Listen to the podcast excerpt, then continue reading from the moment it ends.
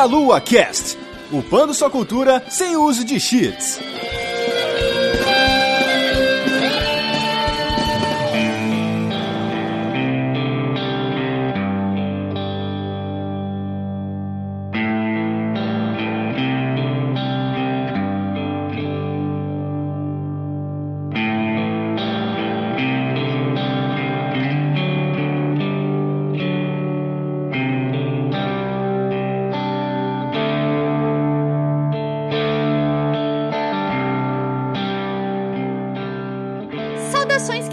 Ouvintes! Começando mais um Meia Lua Cast, aqui é a Vanessa e hoje eu tô lotada de gente aqui, porque hoje nós vamos falar de um tema que a gente adora falar sobre isso, que nós vamos falar de Pokémon, mas vamos falar de Pokémon Let's Go, Pikachu Let's Go Eevee. Eu estou com uma galera aqui, começando pelo Bruno. E aí, galerinha, beleza? E o pós-game desse jogo é só Shiny Hunt. é. Começou mandando spoiler já, mas ok.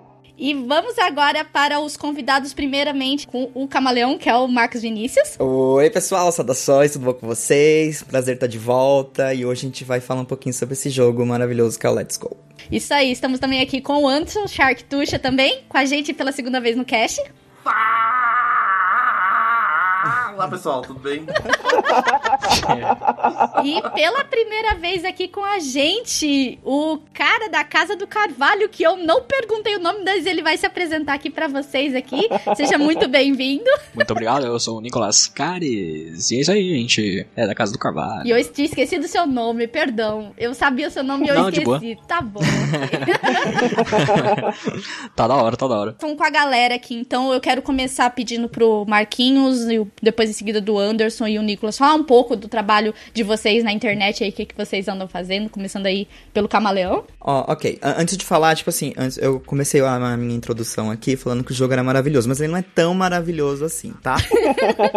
é mais ou menos. É mais ou menos. Enfim, uh, eu, faço, eu tenho um canal de Pokémon no YouTube aqui no Brasil, chama Canal do Camaleão. Uh, a gente está caminhando há seis anos de canal, yay! Yeah, yeah. Falando só de Pokémon, né? Tentando falar só de Pokémon, até que não sobre mais assunto. Não sei se é possível, porque acho que Pokémon tem um leque tão gigantesco que acho que dá pra falar pelo menos pros próximos 10 anos, assim, com um pouco de tranquilidade sobre Pokémon. A não ser que eles detonem de vez com o anime e com os jogos, aí vai ser bem preocupante. Mas ainda tem um mangá que não é uma área que eu explorei tanto no canal. Com certeza. Shark! Fala, gente! Meu nome é Anderson, também conhecido como Shark Tuxa. Tenho um canal de Pokémon competitivo aqui no Brasil. Também faço algumas gameplays diferenciadas. E é isso aí, é nóis. e por último, o Nicolas aí da Casa do Carvalho. Pode falar um pouquinho aí que você tá fazendo na internet. Então, a gente lá na Casa do Carvalho, a gente faz um pouco de um monte de coisa. E é por isso que a gente, ao mesmo tempo que a gente faz um monte de coisa, a gente não faz nada. então a gente faz podcast, a gente faz vídeo, a gente faz notícia e ao mesmo tempo a gente não faz nada disso. Ok. Mas a gente tenta, né? A gente tem o um podcast aí, né? A gente faz o. A gente fez bastante conteúdo do, do Let's Go agora, né? Tanto no YouTube quanto na Twitch. Uhum. Então a gente tá aproveitando aí a onda do Let's Go pra conseguir destrinchar um pouco e tentar dar uma engatada aí e tal. Mas o site, ele, a gente publica notícias quase diariamente aí, né? De artigos também. Tudo relacionado a Pokémon também, obviamente, né? Senão, por que, que eu teria? Seria motivo. Muito bem, feitas as devidas apresentações, nós vamos falar aqui então de Pokémon Let's Go Pikachu, Let's Go Eevee, mas antes nós vamos para a nossa sessão de recados.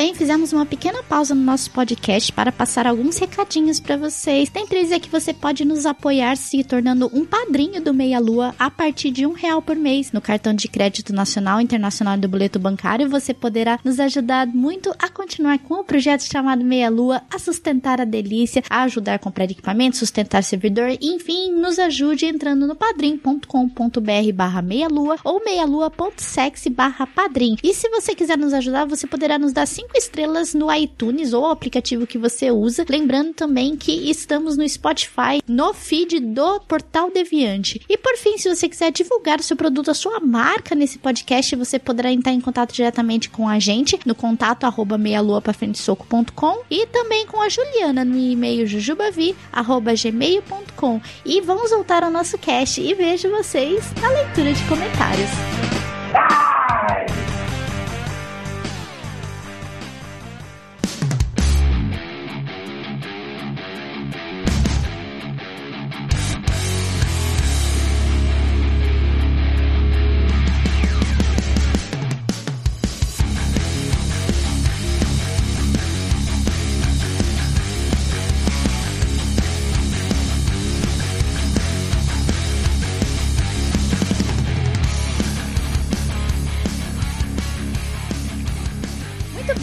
vamos falar um pouco desse jogo novo que foi lançado aí pela Nintendo Game Freak. Lembrando, se você quiser saber um pouco mais sobre Pokémon, você pode acessar os nossos casts anteriores, inclusive com participação do Shark e do Camaleão. Nós falamos de Tração e Ultramon, competitivo e tudo mais. E tem outro cast ainda mais antigo, mas agora nós vamos falar com detalhes sobre esse jogo que é o primeiro da franquia no Nintendo Switch aí, que estava sendo muito aguardado, várias notícias saindo aí. Estamos voltando, né? Praticamente voltamos ao, no tempo. Praticamente um remake do Yellow. É um remake do Yellow. Eu não tenho outra pra definir esse jogo. Tome muito cuidado com essa palavra. É, tem que tomar cuidado. Hoje em dia na internet, cê, dependendo do que você fala aí. Na verdade, tome muito cuidado com a Pokémon Company, porque se você usar essa palavra, ela vai dizer que não é um remake, é um jogo completamente novo. É, mas ainda na minha cabeça vai ser um remake, cara. Você tem que se expressar da melhor forma possível. Mas tome muito cuidado, porque eles não consideram um jogo remake. E nem o remake, que foi um remake há muito tempo atrás, eles consideram um remake. Eles consideram um jogo novo. Mas, gente do céu, isso é quase que um absurdo, né, Marquinhos? Detalhes técnicos. Mas no fundo, no fundo, a gente sabe o que é, né? Sim, obviamente, a gente sabe. Mas é aquela mania de querer vender as coisas assim, né? Tipo, olha, é um jogo Uhum, novo, entendeu? 100% inédito. Inédito. acredito. E ali no fundo do meu coraçãozinho, assim, ele continua ali. Olha, remake, aqui tá aquela plaquinha levantada, sabe? Porque ele carrega muitas coisas, assim. Porque o Yellow foi o primeiro jogo de Pokémon que eu joguei na minha vida. E foi muito marcante, de fato, porque foi o primeiro jogo. E várias coisas desse game aí, Let's Go, me remetem ao Yellow, não tem como. Então, pra mim, ele vai ser um remake do Yellow, sem sombra de dúvida. Porque até a aparição da equipe Rocket, principalmente Jesse James aí, que eles apareceram no Yellow. Então, pra mim, ele é um remake do Yellow e não adianta, cara. Não adianta, né, Vanis? É o remake. Não adianta. Com a mecânica do Pokémon GO, Isso. que foi uma das coisas que mais trouxeram inovação nesse jogo, né? E bastante polêmica também, né? Muita. Exatamente. Então a gente volta aí pra região de Canto. Quem não conhece a história aí, de uma forma simples, a gente tem a equipe Rocket que tá ali roubando Pokémon da galera, mas tem outros planos, né? Ali na, naquela cidade e tudo mais. E basicamente você tá ali em busca, você escolhe o seu inicial, o que pela primeira vez na franquia a gente tem aí um diferencial, que não são mais os starters conhecidos, né? Que é o Charmander, o Charmander, Bulbasauro e Squirtle. Você não começa por eles, você começa pelo Pikachu e pelo Eevee. Graças a Deus tem o Eevee.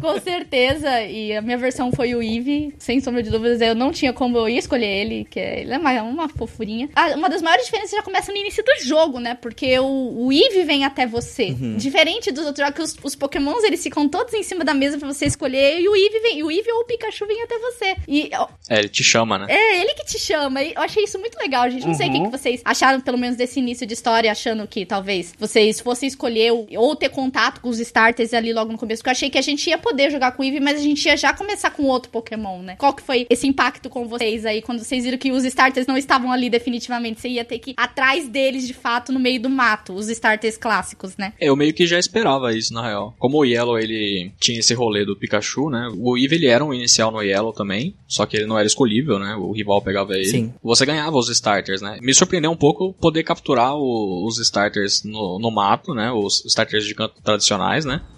Mas você ganha eles também que nem no Yellow, né? O que, assim, eu acho que faz muito sentido. Eu agradeço a quem criou o jogo, refez de novo, e colocou os starters pra você farmar, porque parece uma coisa muito exclusiva, esses lances de starters no, em Pokémon. Você pegou ali, você não pega nunca mais. É, e ao mesmo tempo ele não é o Oba-Oba, não é tipo o Oddish, o Ratata. Sim. Ele é um pouquinho mais difícil de pegar, mas ele é pegável, né? Tem aquele lance de ser difícil, exatamente. Mas assim, eu posso dizer que eu fiquei muito feliz desse lance de você escolher entre o Pikachu e ter a opção de escolher o Eevee. Apesar que a gente pôde perceber que o Eevee é extremamente overpower. Assim, eu não joguei com o Pikachu, acho que, não sei quem aqui. Eu sei que o Shark jogou com o Pikachu. É, também. Eu joguei com o Pikachu também. Então, eu não sei exato. Eu, não, eu, não, eu ainda não fui pros, pros lados do Pikachu. Aham. Mas eu fui definitivamente pro lado mal do negócio, que é o Eevee, porque ele é muito OP. E ele teria o poder pra destruir o mundo Pokémon, porque ele é muito forte. Essas são umas coisas que provavelmente eu vou acabar pontuando toda hora, a todo momento aqui. Talvez eu seja um pouco chato, mas eu acho que um dos grandes pontos que me incomodou muito, e até me incomoda no anime, por exemplo, é o porquê eles são tão fortes.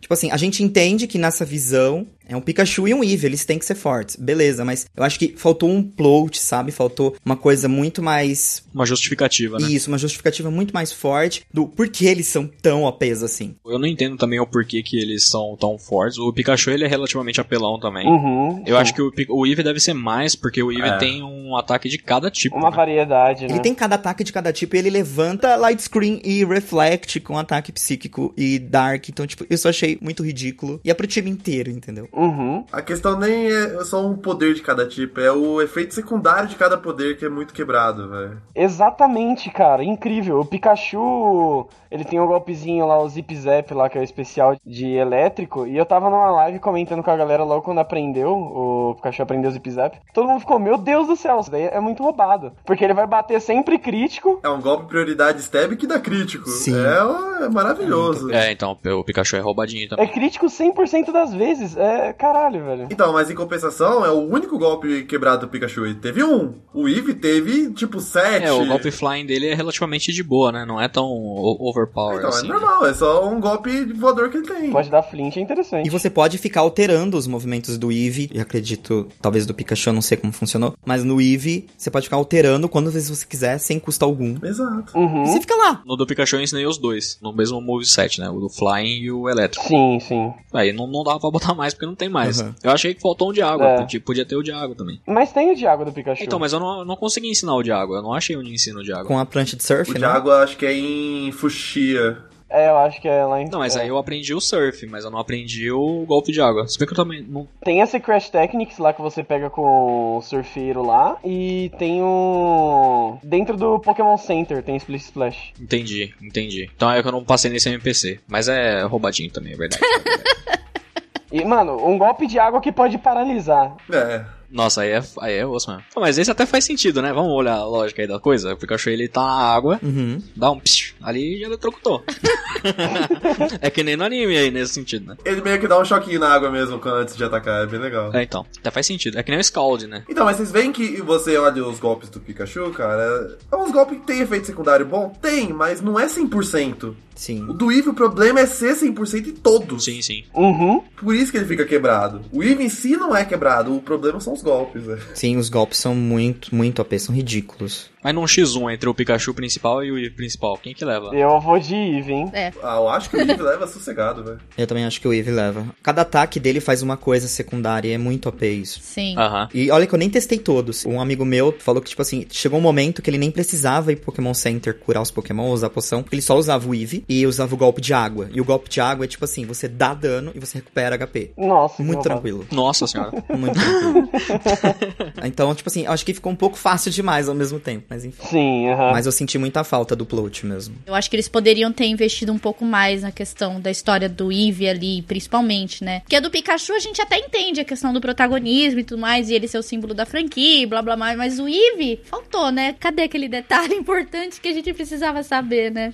É, eu particularmente achei um pouco estranho. Na origem, né? Região capturada, tá ligado? Aparece que ele é de uma região distante, né? Mas não explica, né? Isso fica no ar. O, o, o que, que isso quer dizer? Absolutamente nada, né? É. E eles não vão aproveitar isso em- futuramente também, né? Infelizmente. No anime, a gente tem pequenas explicações do porquê o Pikachu do Ash é tão forte, sabe? Ainda não, não é assim, dá pra engolir, mas pelo menos eles já tinham uma história meio, sabe, que eles podiam repassar no jogo pra ficar, olha, o Pikachu tem umas muitas semelhanças com aquele Pikachu lá e tal, e aí ele aconteceu quase a mesma coisa. E com o Eevee, eles poderiam ter dado uma história, tipo assim, nossa, esse Eevee, ele tem um poder surpreendente. Definitivamente, nesse ponto do jogo, no começo, pra você ter um Pokémon tão roubado, eu acho que eles deveriam ter dado uma história que convencesse. É, parece que você liga o Game Shark logo no começo e vai. E a desculpa tava aí, né? Porque, pô, tem o Mewtwo, né? Uhum. Tem a clonagem aí. Era só falar que eles eram clonados, né? Pois é, Mewtwo já é muito mais forte por, por causa do Berserk Gene, né? Então. ótima justificativa.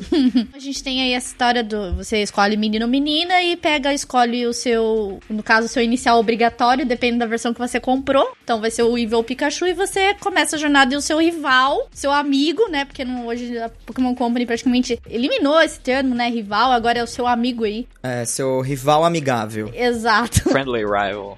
Nossa, que pra mim não tem nada a Que ver. dá até dor no ouvido, assim. Comparado a- às últimas gerações, eu gostei desse rival. Ele é melhor que o Hal, mas ainda assim. Eu prefiro ele com o Hal. Ele é melhor que o Hal, mas ainda assim ele puxa muito daquela coisa, tipo assim, vamos ser amigos para sempre, entendeu? tipo, com seu rival, você não quer ser amigos para sempre. Vocês podem até ser depois, entendeu? No momento, você quer ter aquela faísca de tipo assim, cara. Sim, sim. Eu quero desafio. E o que era muito legal no Blue é que ele era muito babaca com você. O Blue era babaca demais. Te fazia querer de verdade, né? Isso era muito legal. E aí você percebe que, tipo assim, ele tá todo confiante na, na hora da liga. É, é como se a personalidade dele tivesse mudado muito, assim. É que sei lá, ao mesmo tempo que eu não gosto dos rivais bobocas, vamos assim dizer, pra ser o termo mais correto, né? Eu não gosto muito dos rivais muito amigáveis, assim. Mas eu. O Blue e o Silver, eles são muito, muito malditos. A barra tá muito lá em cima. Sim. Aí qualquer coisa que eles fizerem vai ficar abaixo dessa barra. Sim. Às vezes, sei lá, às vezes é melhor realmente não tentar almejar aquilo e fazer uma coisa diferente. Eu não gosto muito dessa pegada, mas é coerente pelo menos. É melhor que o Barry, tá ligado? O Barry era só. Sim. Nossa, definitivamente melhor que o Barry. Eu vejo isso, na verdade, como mais um ponto estratégico. Me parece que o plano da Nintendo realmente, provavelmente, aliás, da Pokémon Company, não fazer mais um rival babaca do jeito que era antes, assim. A não ser que de repente chega alguém e muda muito. Me parece que é tipo uma coisa de, ah, vamos fazer amiguinho, sabe? Sempre uma coisa mais amigos que vamos ter uma, uma aventura juntos. A gente vai lutar pela mesma posição e em determinado momento isso vai fazer com que a gente batalhe um contra o outro.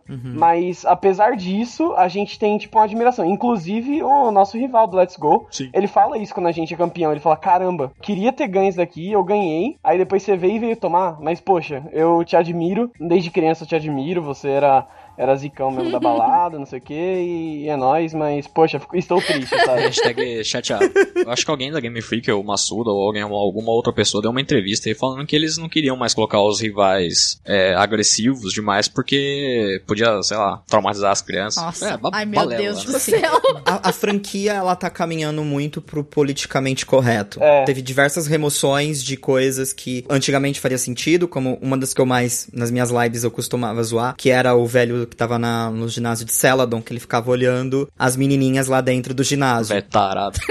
Uhum. O velho, tipo assim, devia ter uns 60 a mais, as meninas lá dentro, se tiver 15 é muito, entendeu? Sim. E quando você chegava pra ele no Yellow, acho que estava também no Red, no Blue e no Green, Sim. você falava com eles e ele falava: Olha, eu tô aqui porque eu adoro ficar olhando aquelas meninas, aquelas meninas bonitas, entendeu? Aham. Hoje isso ia pegar muito mal. Demais, certeza. demais. Então talvez a Game Freak barra Pokémon Company deva estar caminhando nessa pegada. Não vamos tentar forçar muita coisa assim e tal. É chato. Em alguns pontos eu acho. Nesse caso eu achei até necessário. Evita eles ouvirem certas coisas que talvez funciona muito bem lá pra eles e com- completamente diferente. Mas aqui a gente sabe ter muita conversa, vai ter muita coisa. Então assim, eles já cortaram o mal pela raiz. Uhum. No lance do rival, eu achei até a justificativa muito porca, porque nessa entrevista em si, foi um ponto que eu achei muito patético, porque ele fala assim, olha, modelar, trazer assim a imagem de um, de um rival mais babaca pro lance 3D ia ficar desconfortável pra quem estar jogando. Será? Da onde? O Sun Moon e o Ultra Sun Moon, ah, nós temos o Hal como rival. Uhum. Mas ao mesmo tempo, a gente tem aquela faísca com o Gladion. É, então, o Gladion, ele exerce muito mais papel. Sabe? Ele também é um cara bem chato. Cara, era muito legal ver aquela cara de frustração que ele tinha, de raiva. As pose Jojo. Sim, o temperamento dele era daquele jeito. Então eu não vejo porque essa, essa justificativa, eu achei ela muito boba. Até o Blue mesmo no jogo, eu achei ele bem mais amigável do que ele costumava ser. Sim, com certeza. Até nas frases que ele fala, ele tá pegando bem mais leve com você. Uhum. E isso é uma coisa que me incomodou profundamente também, assim. Também me incomoda, mas eu eu até entendo. Ah, é a vida, né, mano? Os caras, anos 90 também era qualquer coisa, né? É, era qualquer É, coisa, era mas outro- assim, o jogo continuou, entendeu? É, As sim. coisas começaram a mudar drasticamente, assim, de uma forma muito estranha em Pokémon. É, mas isso, isso rola, na real, desde, desde Rubi Safira, né? Porque Sim, sim, mas a gente vê isso nitidamente agora com o jogo chegando num videogame como o Switch. Sim. Você cai por si. cai a ficha, né? Sim, eu gosto de- da história. Então eu fico, às vezes eu fico lendo e tal, mas você acaba criando uma visão na sua cabeça muito diferente. Sim, sim. É como se você ler um livro e assistir um filme. Vai ter aquela coisa que te- vai te dar aquele impacto. E eu sinto muito isso com Pokémon. O que eu acho ruim. Porque muita gente passa a história batido, assim. Tem gente que até zoa. Pokémon tem história? É, Uhum. E tem história. E ela é boa. É. sim, com certeza. Então eu acho que eles poderiam preservar o máximo que eles conseguirem prese- preservar nesse aspecto, mas sei lá. A gente tá aí em busca desse jogo das nossas oito insígnias e tem um vilão foda, que é o Giovanni. Pra mim, é ele é um dos melhores vilões da, da série dos jogos, assim. Tanto que quando veio o Ultrasan e Ultramon com a ideia do Team Rainbow Rocket, eu achei a ideia muito foda. O Giovanni, para mim, é um dos melhores vilões. Eles deveriam dar um pouco mais de destaque para ele, porque eu, eu acho ele incrível. Uhum. Então aí você tá lutando contra a equipe Rocket, que rouba o Pokémon das pessoas aí. E ele é líder de ginásio, né, o Giovanni. Estamos aí em busca das nossas oito insígnias, derrotamos o, o, a equipe Rocket e enfrentamos a Elite dos Quatro ali com aquelas com os quatro clássicos aí, Lorelei, Bruno, a Agatha e o Lance, né? Que ficaram muito bonitos, por sinal, no jogo, né? Praticamente é isso que a gente já conhece, principalmente o pessoal que joga o game há muito tempo, já conhece e vai lidar com isso no jogo e vai encontrar.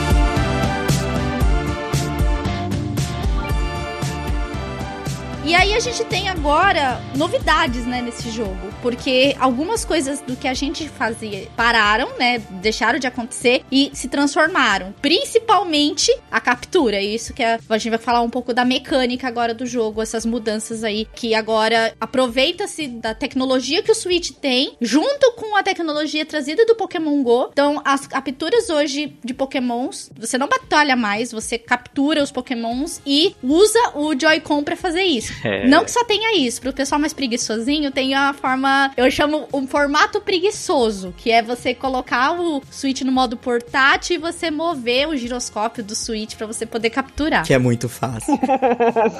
Easy demais, meu Deus do céu. É, desculpa te interromper aqui, mas eu vou falar, isso é muito melhor do que tacar o Joy-Con na TV. Definitivamente. Também é acho. Muito melhor. Nossa senhora. Então, assim, Vai lá, Shark, manda. É que a, a questão é a seguinte: praticamente eu tô há 10 lives jogando com o modo do controlezinho. É. Capturando Pokémon pra cacete. Eu comparei com o modo portátil. O modo portátil é ridículo mesmo, de fácil. Uhum, sim. Mas assim, eu acho, eu tenho assim uma ideia, que eles deixaram os Joy-Con muito zoados, de propósito, pra vender a Pokébola. Porque não faz sentido aquele negócio, velho. Você Não, tá não. ele vai de lado. Sim. E, e não é culpa sua, velho. Não é culpa É, sua. isso é meio pai mesmo. Eu acho que eles fizeram o jogo pensando no modo portátil. Uhum. E depois falaram assim: não, não, não, não, não. Joy-Con, faz aí alguma coisa, se vira pra fazer alguma coisa com o Joy-Con. E faz um produto aí, faz alguma coisa aí pra vender mais Joy-Con, tá ligado? É bem possível, eu não duvido. Ah, Então, aí eles encontraram um limite e falou, tá, o Joy-Con tá igual a Pokébola, o que, que a gente faz agora? Ah, nerfa o Joy-Con, né? Deixa o Joy-Con bosta. Deixa o Joy-Con uma bosta. Nossa, o Joy-Con é bizarro, cara. É horrível. Às vezes você acha assim, não, eu encontrei a forma correta de jogar. Aí você vai imitar de novo. A Pokébola vai pro inferno, mas não vai pro Pokémon. Exato. Exato. tá, tá registrado em live, velho, eu mirando pra esquerda e eu mandando pra direita, velho. E eu tô mirando pra direita, você tá me vendo de lado. Eu lembro. E o mico, velho. E o mico, cara. Na frente de um monte de gente, você jogando lá o negócio e errando todas, velho. Todas. É, então isso é mó triste mesmo. O estranho é que, assim, eu entendo a, a lógica da, né, a brincadeira. Ah, vamos jogar a Pokébola na TV e tal. Mas se, se você fizer pra qualquer lado, funciona, tá ligado? Uhum, exato. É o HD Rumble lá do, do Joy-Con que identifica para o que está fazendo com o Joy-Con, né? Sim. Só que, tipo, eu não sei qual que é o problema daquele negócio, que ele não identifica as pau que direito o movimento que você tá fazendo. E ele acha que você tá jogando pra Nárnia. Sim, é, é, é muito bizarro. Porque se você pegar pra um jogo, vou mudando um pouco aqui, já que a gente tá falando um pouco do movimento. Se você pegar um jogo como Just Dance, que usa o controle de movimento desde muito tempo aí no controle de movimento do Nintendo Switch aí, o Joy-Con. Cara, por que que sai perfeito lá e eu não consigo jogar uma Pokébola em linha reta? Exato. Uhum. É o seu controle que tá quebrado ou será que é o jogo? Então. Não vou muito longe. O Mario, você tem os controles de movimento da- do bonezinho, tá ligado? Porque você, você faz o movimento e ele joga o boné. Por que, que eu consigo jogar o boné e não consigo jogar a Pokébola? Uhum. Exatamente. Sendo que é efetivamente o mesmo movimento, só que pro outro lado. Sim. Não faz sentido. Incomoda, cara. Mas assim, em termos de mecânica, eu preciso dizer uma coisa aqui que talvez vai incomodar muita gente, mas se você não comprou o Let's Go porque é para arremessar Pokébola, tipo assim, não é uma justificativa justa na minha opinião. Porque, tipo, é muito legal. Primeiro, eu não acho chato. E isso foi uma coisa que eu queimei a língua muito forte, velho. Quando eu vi que tiraram as batalhas do mato e só tinha capítulo, eu falei, puta que bosta. Tá igualzinho o Let's Go. Quando eu comprei o jogo, comecei a jogar o jogo, comecei a atacar Pokébola, falei, caramba, isso é muito divertido e imersivo. É divertido, cara. É divertido, não é, não é chato. Tipo assim, talvez depois, sei lá, quantas vezes você ficar gritando, pode ser muito um, um inferno. Talvez, não sei, mas eu te garanto, pela quantidade de coisa que tem em canto, que não é muita, até você chegar no campeão, fazer uns shiny hunts, tá tranquilo ficar jogando Pokébola nos Pokémon. Tipo assim, e se você for colocar num paralelo com os jogos anteriores, você ainda tinha que enfraquecer os Pokémon e depois você tinha que arremessar, arremessar não, né? Clicar no botão e jogar Pokébola. E aí, tipo, podia errar várias, dependendo da Pokébola que você usava. Então ficava elas por elas, sabe? Tipo, não era uma justificativa assim, muito. Você deixar de comprar o jogo. Não é. Essa comparação, ai, ah, mas é coisa de gol, coisa de gol é chato, não sei o que. Não, cara, é muito legal. Eu queimei minha língua, eu achava que ia ser muito ruim nesse aspecto. Mas, assim, o primeiro momento que eu joguei a Pokébola foi a mesma sensação que o Shark falou. É muito divertido. Porém, não acho que foi uma justificativa legal esse lance de encontros com NPCs no sentido de, por exemplo, o Electrode ou o Snorlax, aonde você, tipo, é, obrigatoriamente tem que batalhar com eles, enfraquecê-los e aí jogar as Pokébolas. Tipo, é só porque sim, sabe? A, a derrota é só porque sim, de fato. Entendeu? Eu gostei disso nos lendários. Sim, nos lendários é legal. Mas ainda porque sim. Porque tem uma cutscenezinha e tal, mas eu achei legal porque foi uma justificativa para colocar a música de Wild de canto de novo, né? Sim, isso é legal. Aí eu achei da hora. Mas, por exemplo, uma coisa que eu pensei quando, quando saiu a notícia que ia ter o modo de captura, né? Que saíram os primeiros vídeos e tal. E eu também torci o nariz a princípio, mas eu falei, beleza, né? Vamos ver o que vai sair desse negócio. Mas eu. Uma coisa que eu pensei, e eu continuo pensando isso, é que tem batalha contra treinador. Podia ter a batalha selvagem como uma opção. Sim, isso eu defendo até mesmo por um próximo jogo. É, eu também. Eu gostaria muito que tivesse isso numa oitava geração. Agora, por que, que eles não fizeram isso, eu não sei. Mas eu gostaria, eu acharia muito legal ter a opção de fazer as duas batalhas. Agora, o que eu gostaria que não saísse nunca mais é o rolê de desviados Pokémon. Aí, meu Deus do céu, isso é muito bom. Vocês falam em voltar a batalha contra Pokémons do mata, é isso mesmo, se eu entendi certo. Isso. Então, mas por qual justificativa? Por que vocês querem que volte isso? Porque eu não sinto mais necessidade de capturar Pokémon. Não, ele quis, ele quis dizer assim, por exemplo, ele gostaria de duas opções. Por exemplo, você poder voltar ao modo clássico, onde você encontra o Pokémon, diminui o HP dele e joga Pokébola. Porque, querendo ou não, isso de fato torna o jogo um pouco mais desafiador. Ao mesmo tempo que você tem o um paralelo com o Gol, que também é desafiador, você jogar várias Pokébolas, aí você, tipo, ter a chance dele entrar na Pokébola ou sair, e ter aqueles de, também dele fugir, né? O que é frustrante também. É, isso é muito. É em chain. Sim, é horrível. Então, assim, a, a justificativa é resgatar, continuar com o lance clássico. Porque, querendo ou não, nós fomos doutrinados a gostar de Pokémon, na verdade, engolir Pokémon dessa forma. Você é um treinador, sai de lá com Pokémon, tem as suas Pokébolas e agora você tem que enfraquecer o Pokémon e jogar a Pokébola nele quando ele estiver fraco. E aí ele vai entrar na Pokébola se der muita sorte. É, por exemplo, se não tivesse batalha contra o treinador, eu acho que eu nem reclamaria tanto, tá ligado? Eu ia achar, ir pela proposta de só capturar Pokémon. Aí beleza. Mas como tem a batalha como treinador, eu acho que é meio, sei lá, meio estranho. É, não? é meio estranho, de fato. É, de você batalhar com o selvagem. Não, aí é mais uma questão de, tipo, dar a opção pro jogador escolher o que, que ele prefere, entendeu? Eu tô te fornecendo essas duas aqui. Essa aqui é a principal. Essa aqui de jogar Pokébolinha é a principal. Você curte? Não curte? Beleza. Joga esse aqui então. Eu acho que te, teria até um pouco menos de rejeição de parte dos fãs, tá ligado? Com relação a isso. É que eu achei que esse negócio de você implementar só a captura foi meio que um, uma troca de paradigma muito forte, assim, o pessoal não aceitou direito. Mas, cara, depois que você testa, eu não sinto mais a necessidade, sabe, de batalhar contra os caras, ou os Pokémon do mato, velho. De fato, taca a Pokébola no bicho, captura é seu. Se fugir, mérito do bicho que fugiu. Mais ligeiro que você. Mas eu não sinto mais. Porque eu acho assim, a frustração que você tem quando você tá capturando e ele foge é uma, e a frustração que você tem quando você tá tentando capturar batalhando, e sem querer você dar um crítico, ou você dá um golpe de status e ele morre por causa do golpe de status, algo do tipo. A mesma frustração, sabe? Eu só acho que o da Pokébola é um. Tipo, um, um trabalho a menos que você vai ter por um objetivo que é igual, sabe? Que é capturar é, então, no, no, fundo, no fundo, é, é, o objetivo objetivo é o mesmo. Você vai ganhar o XP da mesma forma, tá ligado? Só vai mudar, às vezes, a quantidade de Pokébola que você usa, ou você, se você vai tomar ou não dano de batalha, tá ligado? Mas aí eu acho que poderia deixar a opção pro, pro jogador, ao invés de simplesmente deixar a gente engolir, tá ligado? Um, um deles. Uhum, eu acho muito justa essa opção, e inclusive eu vi alguém argumentando em algum grupo aí de Pokémon da vida, a pessoa falando, ah, Pokémon Let's Go, um dos motivos que ele falou que o porquê era. Um motivo negativo, na verdade, não porque era ruim, mas um ponto negativo, que era porque você pode, antes do ginásio do Brock, chegar, tipo, é, no nível lá alto, do, sabe, pra caramba, sem, sem muitos problemas. Só que até aí, tipo, beleza. Você pode chegar em qualquer ginásio de qualquer jogo de Pokémon no nível alto pra caramba. A questão é que aqui tá mais fácil. Eu tenho o maior exemplo disso. Tem um colega nosso aqui no Meia Lua, que é o Verta, ele tava jogando Pokémon, não lembro qual versão, era, eu sei que ele tinha começado com o Squirtle lá, foi a das escolhas dele. E ele não sabia o que fazer. Sabe o que ele fez? Ele ficou upando no matinho. Aí até ele descobrir o que que aconteceu. O Squirtle dele já tinha virado Blastoise, ele chegou no ginásio de Pilter. Nossa, É... que horror. eu nunca cheguei a fazer isso, nunca foi esse ponto. Mas eu já derrotei o Silver no level 20. Mas eu acho que ele treinou demais, viu? Porque o pau escorto pro Blastoise haja nível no batinho. Ele não sabia né? o que fazer. E aí?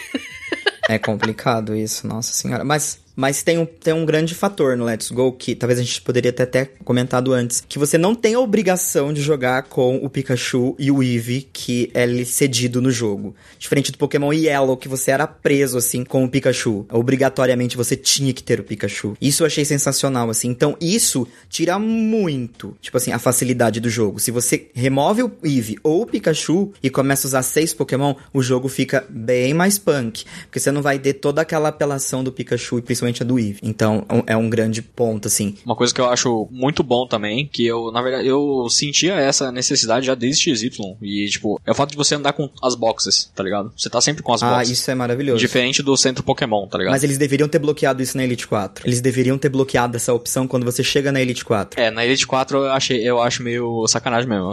Eu achei muita sacanagem. Quando, a primeira coisa que eu fiz quando entrei na Elite 4 é meio quebrado. Mas no, durante o jogo, vamos supor, pelo menos o box ele não cura mais, tá ligado? Sim, Isso eu já é. acho meio positivo. O fato de você poder, ah, por exemplo, agora é a mesma lógica do de Saimon e Ultrasan e Ultramon, né? Você não tem a necessidade de ter um HM slave, né? Você não, você não precisa ensinar os HM pra galerinha, porque o Pikachu tá lá sempre com você, mesmo que ele não esteja, né? Tipo, na party. Então você pode literalmente ter o Pokémon que você quiser, que é uma coisa que tanto em Red, Green, Blue Yellow, quanto no Fire Red, Leaf Green, não tinha como você fazer isso, porque, né, você, tinha uma, uma gama certa limitada aí, né? Tudo bem que você não você tem 150 pra escolher, né? Não é tanto assim, mas tem, né? tem como você variar um pouco aí. Eu mesmo nunca usei o Sunslash e usei o Sunslash dessa vez. Fiquei mó feliz. Tem algumas mecânicas que esses últimos jogos meio que estão repetindo e o povo gostou e eu acho que eles vão continuar repetindo pro resto da série, velho. Como por exemplo, a montaria, que tinha em Sunimon, eles levaram pra outra Sun e voltaram pra cá pro Let's Go. Esse negócio da box eu acho que eles vão manter, velho, que foi muito bom também. Eu só acho que tem que ter um limite até onde você pode usar ele. Tem que ser um pouco menos roubado. A eliminação do HM Slave também, nossa, foi perfeito, mano. Isso foi muito bom. Que abre espaço pra um mascote pra você da sua escolha, talvez no futuro, que seria fantástico. Exato. E uma coisa que eu ia falar pra vocês é o seguinte: sempre que eu joguei Pokémon, tem o negócio de inicial. Você sempre escolhe inicial, não tem jeito. Mas essa é a primeira vez de todos os jogos de Pokémon que eu já joguei na vida que eu quis manter o meu inicial, velho. Tipo, de cabo a rabo do jogo, porque eu gostava do meu inicial. Eu amei usar o Pikachu, velho. E ele é muito fofinho, ele é muito forte. Tipo, ele atende o melhor de todos os mundos, assim, sabe? E você quer usar ele do começo ao fim e você nem cogita em tirar o inicial do- da equipe Sim. no momento que você começa a ver o quão bom ele é. Sim. Então é uma coisa que me impressionou pra caramba também, velho. Foi o inici... a escolha do Não tem inicial. como você olhar pra uma cara fofinha daquela e falar, ah, vou te arqui... vou te colocar na box. Eu não consigo, cara. Vou te trancar numa caixa pra toda a eternidade.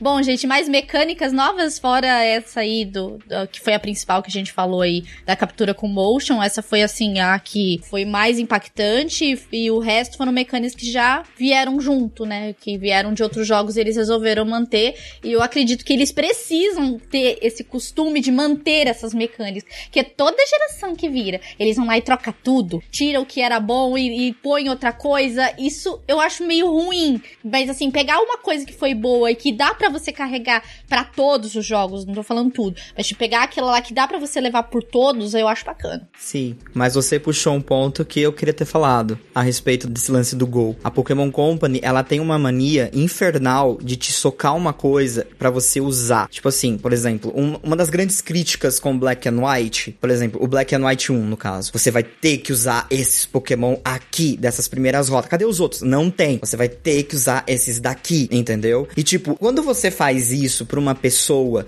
que tá acostumada, a primeira coisa é não ouvir não, não gostar de ouvir não, que ela quer, ela quer uma coisa, você falar não, não vai, então isso já irrita, entendeu? Porque muitos fãs de Pokémon já não têm esse costume, eles gostam, se, se tem mil Pokémon na Dex, eles querem ter a oportunidade de pegar os mil o mais rápido possível, porque eles querem ter opção de escolha. Alguns costumam fazer times de Pokémon de um jogo novo e nem selecionam um Pokémon da geração nova. Tem muito disso. Então, tipo assim, quando você colocou esse sistema de captura do gol, isso incomodou exatamente por isso, sabe? Tipo assim, você vai ter que usar esse sistema. Não, mas eu não quero, eu queria batalhar. Não, você vai ter que, entendeu?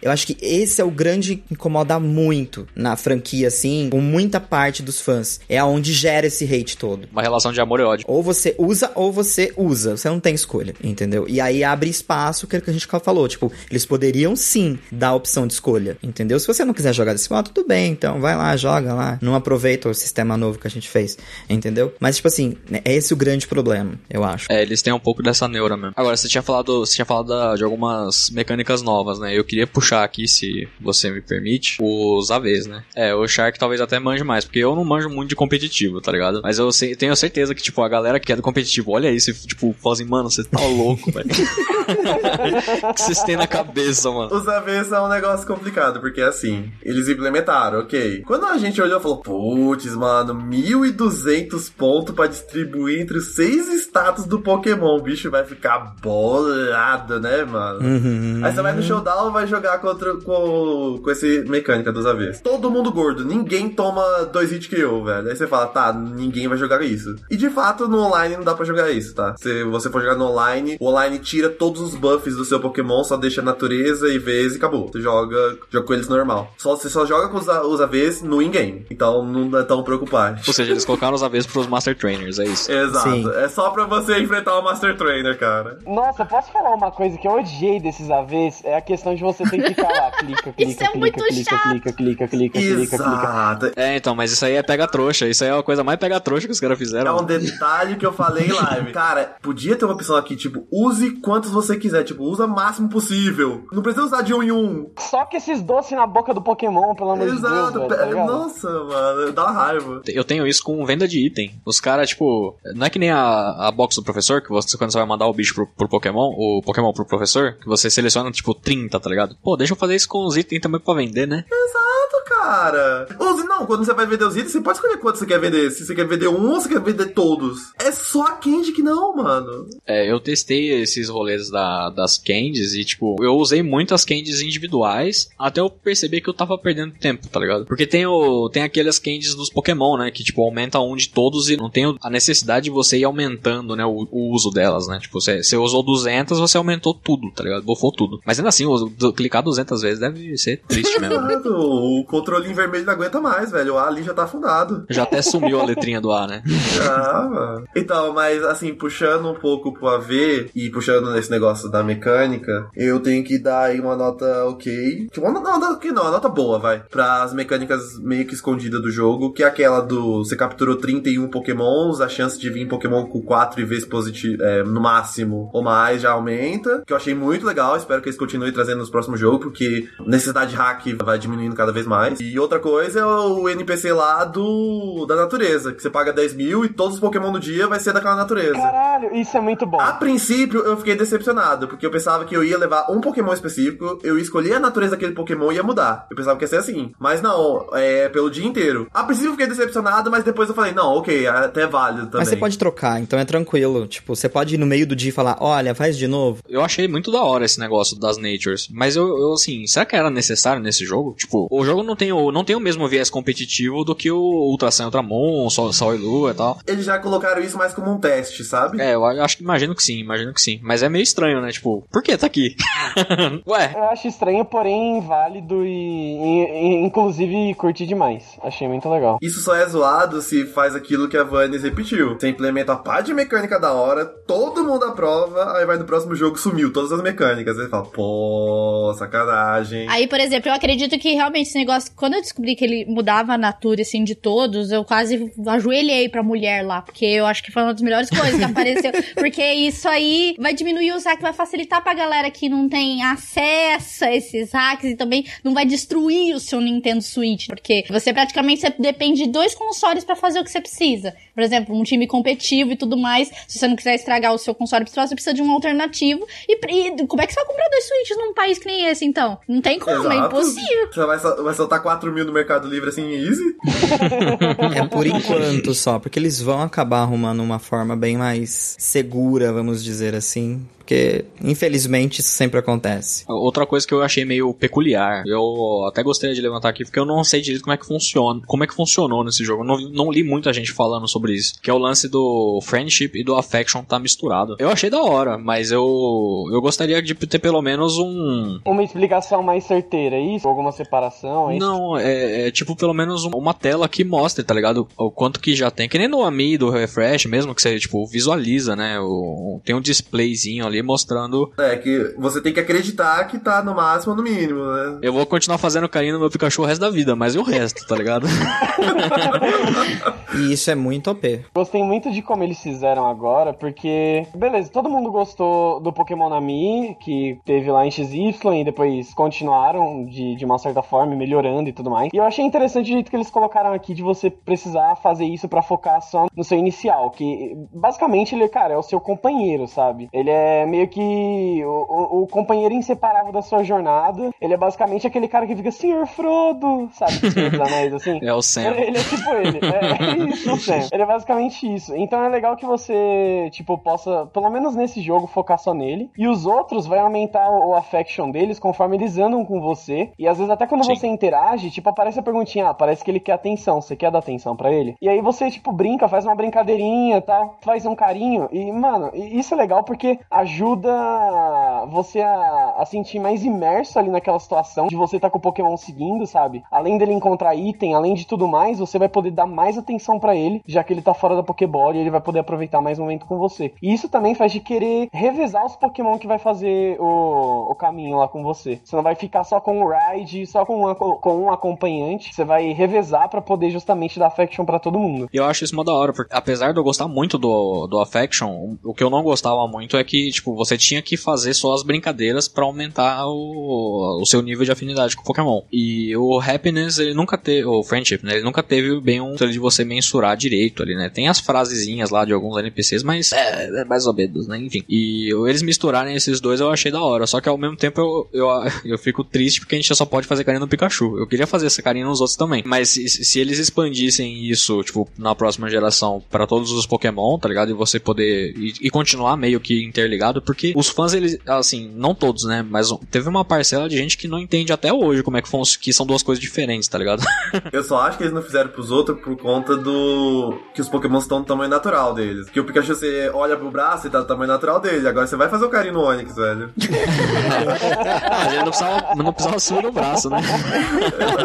De quão longe a câmera vai ter que afastar pra você ver a mãozinha lá na testa dele, assim, ó. Tipo isso. Vai ter que subir de helicóptero no Onix. É, é meio complicado, mano. Aí eu acho que a, a preguiça bateu mais forte e falou, não, deixa eu complicar aqui só tá bom. Então, mas vocês falando de carinho em Pokémon, deixa eu só um parênteses aqui. Porque hoje eu descobri um carinho estranho no Pikachu, velho, que ele me deu um choque de volta. Sério? Eu fiz carinho nele, ele me deu um choque do trovão, saí da tela, voltei e ele tava de birra comigo. Ué? Ele tava virado de costas, assim. Tocou na bochecha dele sem querer, ele não gostou, Eu- tá ligado? E ele rejeitou, ele te atacou. A gente não sabe, hoje a gente tocou porque a gente tentou de novo pra ver se repetia e não conseguimos, velho. Ele ficou bravo. Caralho, gravou isso? Não, não deu pra gravar, velho, tava em off. Pode ser algumas reações muito aleatórias, assim, difíceis de ocorrer. Eu, eu gosto muito da reação do Pikachu quando ele sobe no, sobe no seu braço, tá ligado? Que ele tá, tipo, bem de pertinho, assim. Eu acho mó da hora que ele fica brincando de bater a, a, a mão, né? Tipo, ah, toca aqui, brother. É nóis. Mas se alguém conseguir repetir a façanha, por favor, faça que é divertido, cara. Você toma um susto. Tentarei, tentarei.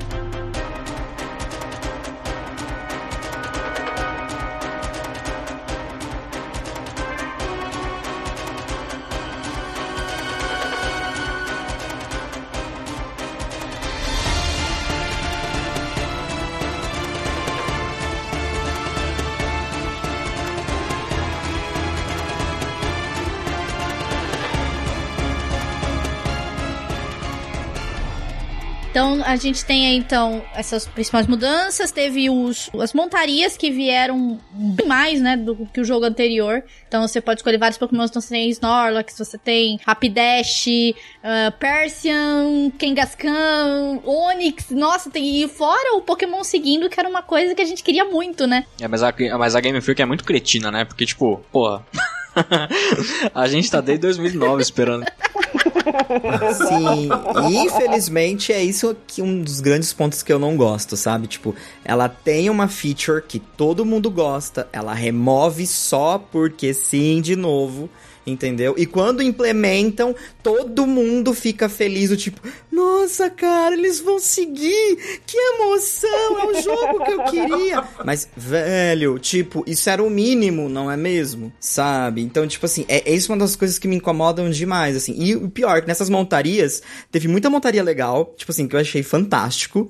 Até mesmo, por exemplo, o do Snorlax, do, do Kangaskhan, até do Haunter, que querendo ou não, é um Pokémon que, tipo, você, quem não tem muitos, né, amigos e tal, não consegue fazer as trocas pra poder resgatar um Gengar, eles te deram a op- a opção de, pelo menos, ficar com o Haunter pra você usar ele como montaria. O que é muito legal, eu achei isso fantástico, assim, ainda mais porque, literalmente, é o único Pokémon fantasma que nós temos ah, em canto.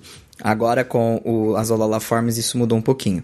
Mas ainda assim, eu achei bacana essa troca que eles fizeram. Tipo assim, tá, você não vai ter o Gengar, mas toma o Haunter, você tem as montarias. Mas eu fiquei bem decepcionado que alguns Pokémon deveriam ser montarias e eles não foram. Muito Pokémon aquático, as aves lendárias. O anime te entope na ideia de você poder voar nas costas do Pidgeot. Tipo, você solta o Pidgeot e tipo ele, oi, tô aqui, entendeu? Tipo, "Ugh". Pidgeot fiquei cheat mesmo. Eu consigo entender o do Pidgeot quando eu olho o modelo dele 3D do jogo, velho. O modelo 3D dele tá muito pequenininho, mano, pra você Tá pensar em montar pequeno, nele. Mas, velho, sei lá, coloca o diferentão ali, entendeu? Persian também não é muito maior, ele é uma montaria, tá ligado? Não é muito maior que o player. No- o Persa parece que estica quando você vai montar nele, velho. Eu não sei o que acontece. É verdade. Eu, eu não esperava poder não montar no Persa. Que me falaram, você pode montar no Persa. Eu falei, o quê? Mas Como é que você vai montar no Persa? Aí aparece mesmo um tigre, mano, gigante. Eu falei, tá porra, mano, que E isso? você não pode montar no Alola Persian, né? É, no, no Alola não, no Alola não. Caramba, que injusto, disso eu não sabia. Eu achei sacanagem também que, tipo, o Dodrio é mó devagar, mano. Tem uns que, tem uns que são muito rápidos, tipo, o Persian e o Arcanine são bem rápidos, né, pra correr. Rapidash também é bem rápida. Rapidash é da hora. Aí tá um detalhe. O Dodrio é devagar? É, mas ele é mais rápido do que você andando normal e ele não esbarra nas coisas. Diferente da Rapidash e do Arcanine. É, nossa, isso aí é zoado mesmo. Tenta ficar com eles dois na caverna de Cerulha, capturando o Chansey. É impossível, velho. Caverna tem que tirar, tá? Caverna tem que tirar, não dá não. Já o Dodrio você passa de boa lá no meio das escadas, não esbarra em nada, é mó da hora, velho. Tem suas vantagens e desvantagens, então ok, velho. Mas eu gostei, eu, tipo, no, no overall, assim, eu, eu achei da hora pra poder montar no- nos outros Pokémon. Gostaria de ter mais op- opções, mas eu, eu acho da hora, eu acho da hora. Se, se não tiver nos próximos, eu vou ficar chateado. Agora, uma coisa que eu fiquei, assim, bem triste, foi uma mecânica que eles trouxeram, eu achei, assim, eh, dá até saudade do Plaza, de verdade, dá saudade do Plaza. Agora, eu, eu preciso falar da saudade do Plaza, porque eles tiraram a lista dos amigos, Mano, cara. os caras são burros, Meu coração já tá apertado já, né? Não, sabe o que, sabe que é isso agora? Eu, agora eu, eu amei a teoria do camaleão, porque provavelmente eles estão fazendo isso pra depois voltar com algo parecido que era no, no PSS lá, e a gente fala, meu Deus, era isso que eu queria, Game Freak, muito obrigado, você é incrível, maravilhoso. Mas sabe o que, que eles vão falar? Sabe que, se a gente perguntar pra eles, eles vão falar assim: Não, isso aí é porque na época do Game Boy não tinha né, conexão online. Então a gente fez isso aqui pra parecer o que é uma conexão não online no cabo link e tal. Sim, é, é muito. Mas assim, é, esse definitivamente não tem explicação. Eu nunca vou esquecer. Eu fui fazer a troca com o Shark em live e a gente se deu de cara com aquele negócio de código, velho. A gente não sabe, não ficou sem reação. E aí, Shark? Ah, ah, tem que pôr o código. Nossa, velho. Tinha um bagulho pra resolver muito mais fácil. Beleza, quer usar o código lá, porque, beleza, o negócio das raids lá do Go, né? Tá, vamos fazer Pokémon Go aqui e tal, beleza. Beleza, colocou lá. Por que não criar uma sala, tá ligado? Virtual. E aí você tem uma senha pra entrar na sala. Aí são os códigos. Mas você montou a sala, entrou os dois na sala com os códigos, show, tá ligado? Mas não resolve o problema da friend list, tá ligado? que isso não faz sentido, mano. Você remover a frente. Você tava falando assim, pra todo mundo na live. Gente, agora vocês podem me adicionar lá na Switch, porque é infinita a lista de amigos, mano. Vamos adicionar todo mundo. Vou entrar no jogo procurar meus amigos. Cadê? Cara, cadê? Sumiu? Sumiu! Nossa, que raiva, velho. Não, e o pior, eu, o que eu realmente acho uma palhaçada, tá ligado? O online você só consegue pagando o Nintendo Online, tá ligado? Pô, eu tô pagando por um serviço online agora, tá ligado? Me dá alguma coisa de bom, então, né? Mas aí não é culpa do Nintendo Switch Online, é culpa da Game Freak que colocou a mecânica porca, né? Exatamente, tipo, eu tô pagando um serviço online da Nintendo, então me, me forneçam o jogo, né? A game- a desenvolvedora me forneçam um bagulho bom, tá ligado? Pra justificar eu tá pagando, porque senão eu comprei pra isso, tá ligado? Cara, é de uma preguiça, assim, velho, de outro mundo que eu não entendo, cara. Quer- Você quer implementar o negócio do código? Tá, implementa isso aí, ok. Mas coloca um código pelo menos uns 5 dígitos, mano. Porque se colocar Pikachu, Pikachu, Pikachu, toda hora vai ficar aparecendo uns caras aleatórios, mano. Não quero. Bom, e também falar da interação com Pokémon GO agora, que você pode transferir os Pokémons do Go, né, com a alimentação de 151, né, dentro do jogo pro Twitch. Só não sei se funciona inverso, não sei se alguém tentou. Não dá. Não, não pode, não pode. Ah, é? Não pode? Não Nossa, pode. ser Não. saída. Não pode. Só acho que não pode por conta dos lendários, velho. Pra Você não ficar mandando Mewtwo e Zapdos toda hora pro gol, velho. Eu acho que é porque eles vão, vão acabar, tipo, usando o Let's Go como ponte pra próxima geração, tá ligado? Então a galera passa do jogo Go pro Let's Go, faz uns dadinhos aqui, mudar e tal, e depois vai pro outro, tá ligado? É, mas na verdade acho que funciona mais ou menos como se fosse, sei lá, você querer passar um Pikachu, por exemplo, da quarta geração pra quinta e depois voltar, sabe? Os dados É. eles meio que se reescrevem e você às vezes tá com uma outra linguagem escrita ou tem dados que o jogo anterior não tinha. Então, pra não correr o risco de rolar de repente ou alguma brecha, alguma malandragem, ou simplesmente pra não, sei lá, não dar merda, pra não ter trabalho mesmo, fala, gente, é daqui pra cá E ponto. e se contente. Agora do Gol, do Gol Park eu não posso falar muito porque o meu. o Bruno até sabe. o meu, o meu celular não conecta no Switch, tá ligado? Não sei porquê, acho que é problema de Bluetooth, tá ligado? Versão de Bluetooth. Eu não consigo conectar no Switch, então não consigo passar mais Pokémon pro Gol Park. Logo, Mas não tem muito segredo, não. Você é os Pokémon Uhum. do seu gol, você transfere pro jogo, captura ele dentro do próprio jogo. Eu não sei pra que você tem que capturar de novo, velho. É uma coisa ridícula pra mim. Eu não sei se em Black and White teve, mas eu sei que Diamante e Pérola teve, Bissafira teve, que você transferia os, os Pokémon das versões anteriores, e aí você tinha que ir lá pegar eles no. Tipo, num- é como se fosse um Safari Zone, assim. eu vi o Bruno fazendo isso em live e eu fiquei abismado. O cara não gastou 50 Pokébola pra pegar o Melton, tá ligado? Porra, O problema é que a caixa que spawna Melta no Pokémon GO demora 7 dias pra resetar, velho. isso é foda, isso é chato Ah, pra caralho. E Aí você é precisa de 400 Candy e cada Melta só dá 3. Putz. Vai demorar dois meses pra pegar, velho, se você fizer certinho todo dia. Bem-vindo ao pós-game. Esse é o pós-game.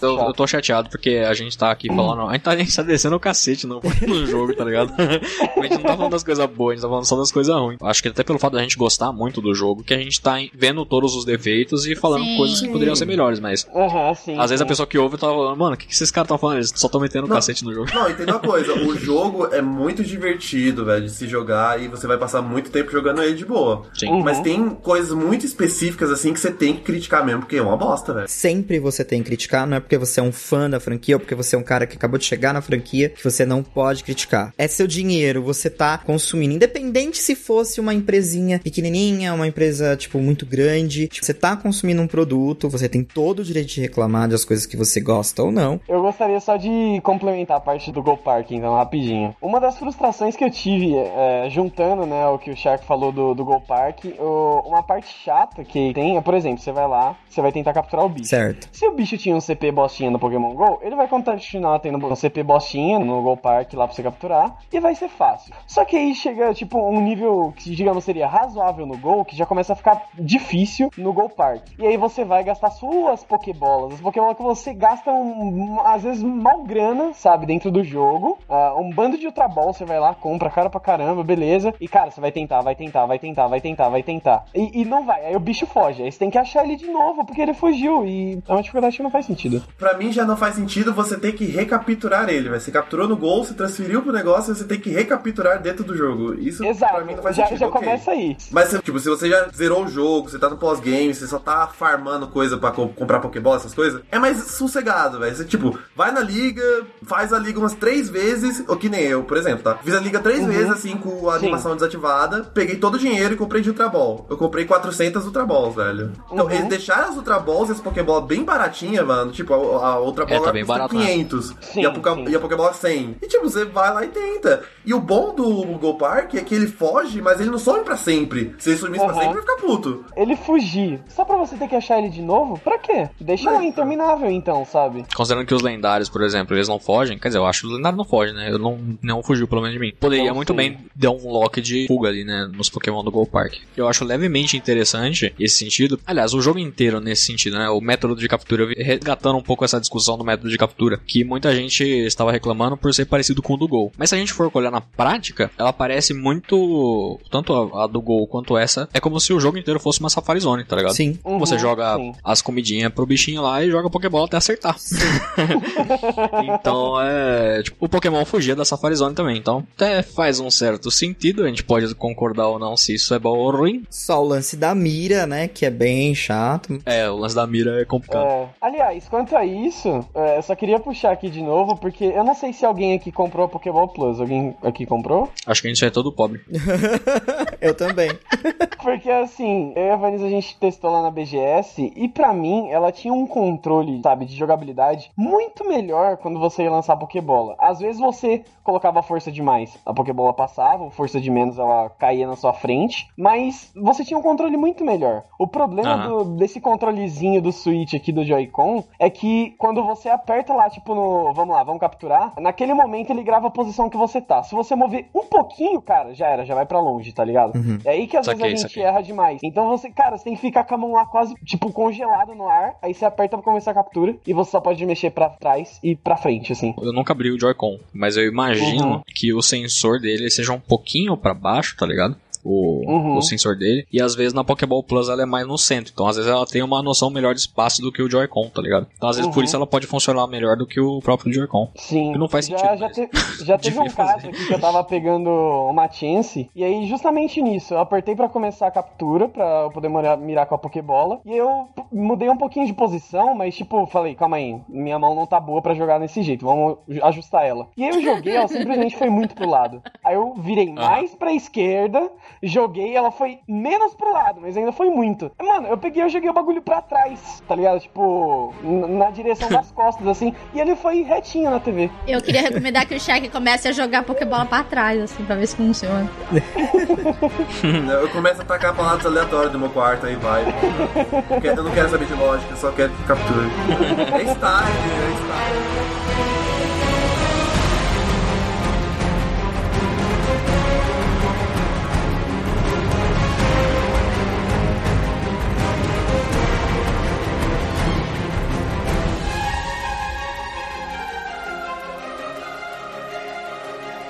Vamos pra agora pra parte de pontos positivos e negativos do jogo, pra gente poder também, o pessoal realmente, desse ponto, não achar que o jogo é ru- tão ruim assim. Pode pontuar isso aí. E por fim, só pra gente encerrar, coisas que a gente espera pro futuro. A gente acho que até pode juntar esses dois pontos, né? Falar os pontos positivos e negativos e o que, que a gente espera do futuro da franquia a partir agora do Let's Go, já que a gente tem um game novo aí que trouxe muita coisa nova. Já dá pra gente puxar e ter uma perspectiva do que eles podem trazer pra gente nos próximos jogos. Pontos negativos, só pra, porque são poucos pra mim, velho, não são muitos não. A, a história ser muito pouca, pra mim isso interferiu pra caramba, porque é um jogo muito curtinho pelo preço que vale o jogo, hum, acho que não valeu a pena. Acho que pela, pelo conteúdo de história que tem e o preço que é, não vale, mas se o jogo fosse tipo 100 reais mais barato, já valia. O negócio do Pokémon GO, que pra mim não faz sentido, só a recaptura dentro do próprio jogo, pra mim os Pokémon que tava lá já devia ser seu. Sim. O negócio do meu metal, também pra mim isso foi muito zoado. É muito difícil capturar aquele cara, velho. Uhum. E a última coisa é o online. O sistema online pra mim é uma bosta. Eu devia ter que refazer tudo de novo e colocar a lista de amigos. Esses são, esses são os meus pontos negativos do jogo, velho. São pouquíssimos, não tem quase nada. Agora de positivo, mano, que eu quero que eles mantenham, e eu, eu acho muito da hora no jogo, é a própria captura. Que embora seja a mesma mecânica de você tacar fruta e Pokébola no Pokémon, igual no Pokémon GO, não é a mesma coisa que o Pokémon GO. Porque no Pokémon GO você taca a tela do celular na mão e você arrasta a Pokébola e taca. Nesse aqui você taca a Pokébola é muito mais imersivo e muito mais divertido. Então esse é um ponto legal, gostei da captura, velho. Não sinto mais necessidade de eh, batalhar com os Pokémon no mato. Pokémon seguindo, eu gostei, quero que eles mantenham pra sempre. As montarias, eu gostei, quero que eles mantenham pra sempre. A box na sua bag, velho, você poder acessar todos os seus Pokémon na bag, eu gostei também. Só tem que ter essa correção dos ginásios e da, da Elite 4, senão fica muito apelão. O sistema de V, do negócio que a partir do 31 fica perfeito, eu gostei pra caramba também. Eu espero que eles mantenham muito na, na próxima geração. E o NPC lá do. de você trocar a natureza do Pokémon e o dia inteiro vir aquela natureza, velho. Bom são as mesmo, coisas assim bom pra, que, Sim, pra, que pra mim é indispensável. Então esses pra mim são os pontos positivos do Bacana, jogo. Shark. Bacana. Se eu for falar de pontos positivos, eu acho que eu vou falar basicamente tudo que o Shark falou. Eu acho que é um jogo muito imersivo, ele é relaxante, ele é um jogo que dá pra você jogar com outra pessoa do seu lado, o que é fantástico. Acho que poderia ter dado pra colocar um online pra jogar junto com alguém, mas ok. É muito divertido de jogar. Eu acho que todo jogo Pokémon, ele tem essa pegada. Ele é legal, ele te traz uma lembrança, você monta times, você agora com a internet você acaba participando de grupos e tem todo um debate, conversa. Isso é muito legal porque te dá memórias daquela geração em si. Então, assim, é- eu gosto muito disso em Pokémon. É um jogo que une muito, assim, em todos os aspectos. Eu acho isso muito fundamental em Pokémon. Só que eu acho que eu tenho muito mais a falar mal do jogo, mas porque eu quero que o jogo melhore, do que eu tenho pra falar bem do jogo em relação a, tipo, passar pano. Porque eu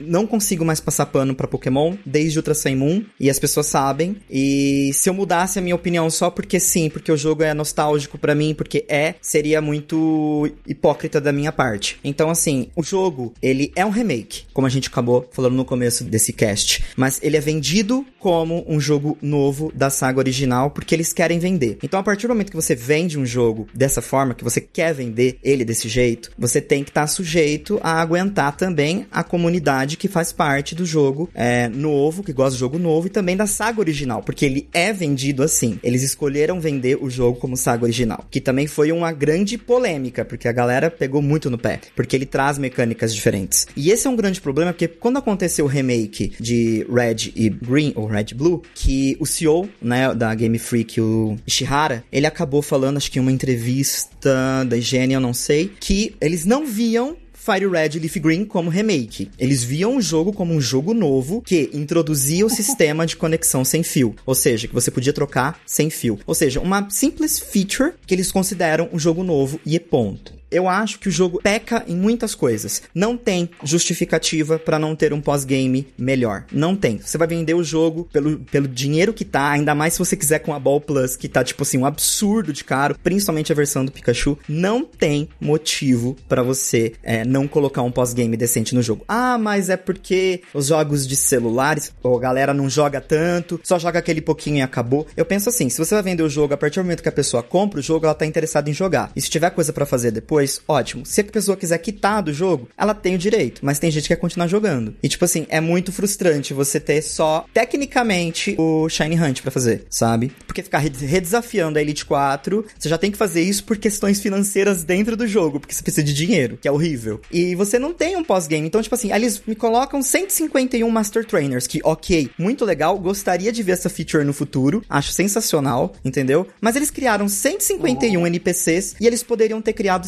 151, tipo, ou até mesmo 10 NPCs que fosse, de umas de trazer mais história, mais enredo pro jogo. E eles não fizeram isso, uhum. entendeu? Isso pecou novamente. Outra coisa que Pokémon anda falhando por preguiça, e eu acho que nesse jogo se mostrou de novo como preguiça. Os eventos em Pokémon, eu achei eles muito fracos. As cutscenes são legais, mas, por exemplo, é, eventos, a gente já não vai ter, por exemplo, eu acho que o, o evento do Mil com a Ball Plus poderia ter um sistema desbloqueado dentro do jogo. Sabe aqueles eventos como aconteceu, por exemplo, o do Victini ou até mesmo o do Arceus que acabou não acontecendo no passado, que você desbloqueava e ia até lá e você tinha toda uma história, você tinha o porquê você estava indo lá. O Mil simplesmente está dentro de uma bola e você pega, compra ela por, sei lá, 40 dólares, eu não sei quanto tá agora, e você desbloqueia no jogo e acabou, entendeu? Então, tipo assim, são coisas que vão acumulando e te dão um nó na garganta e você fala, poxa, sabe, o meu dinheiro vale tudo isso? Eu acho que a gente tá na hora de começar a reclamar, sim, que o jogo precisa ser diferente. Porque se a gente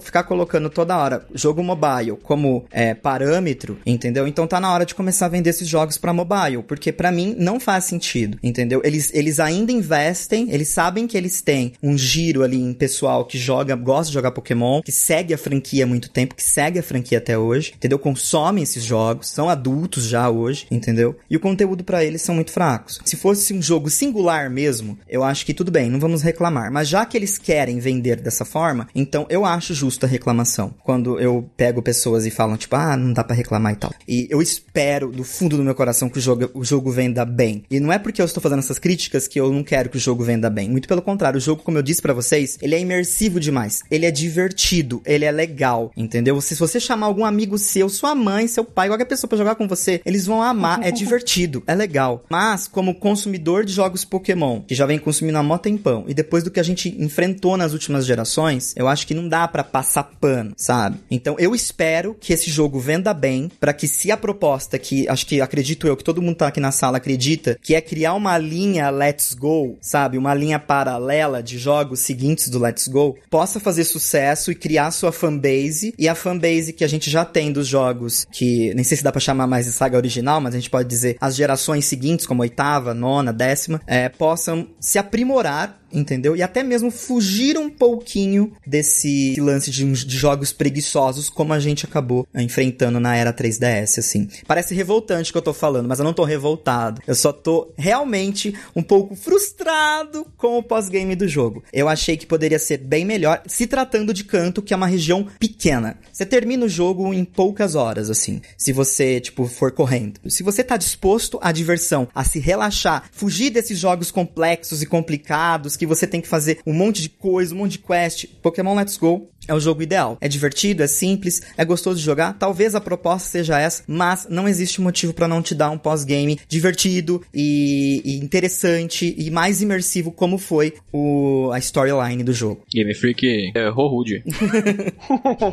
É, eu vou um pouco nessa onda do, do que o Camaleão falou. É, que nem você tinha falado, né? O seu jogo, primeiro jogo foi o Yellow, né? O meu primeiro jogo foi o Red, junto com o Yellow. Que, aliás, é, apesar de eu ter perdido as minhas fitas e o meu Game Boy Color quando eu era criança, eu readquiri recentemente o Pokémon Red e o Pokémon Yellow originais e um Game Boy Color que estão aqui na minha frente. E apesar de eu ter adorado o jogo nesse sentido também de nostalgia e o caralho a 4, tem pequenos problemas técnicos também. Por exemplo, tipo, eu não sei se, você, se isso aconteceu com vocês, mas é, eu na TV principalmente, acho que por ser 1080p e sei lá qual que é o problema, mas eu vi muito problema de sombra no jogo, tá ligado? É, sombra do, dos Pokémon embaixo no chão, sombra nas paredes, tipo meio pixelizado mesmo. Não, não sei qual foi o problema que eles fizeram, mas me pareceu meio preguiçoso mesmo isso, tá ligado? Tipo, é upscale, né? E aí ficou do jeito que foi. Os Held Items, por mais que eu não acho que tenha feito tanta falta, eu acho sim que, tipo, podia ter uns itenzinhos de cura, tá ligado? Berry de cura, berry de status. É, isso não. Isso ia até adicionar um fator estratégia pro jogador que tá entrando do gol no Let's Go, tá ligado? Não é uma desculpa muito boa não ter o Held, held Item, tá ligado? Aqueles trocentos itens, beleza, tipo Focus Sash, tá ligado? É, é, sei lá, Never Melt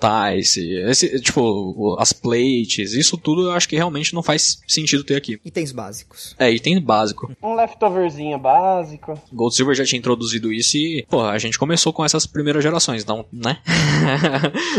as animações de batalha eu achei bem fraco, sabe? Tipo, não as animações dos golfes, mas as animações dos Pokémon. Eu até falei pro Bruno uma vez em live.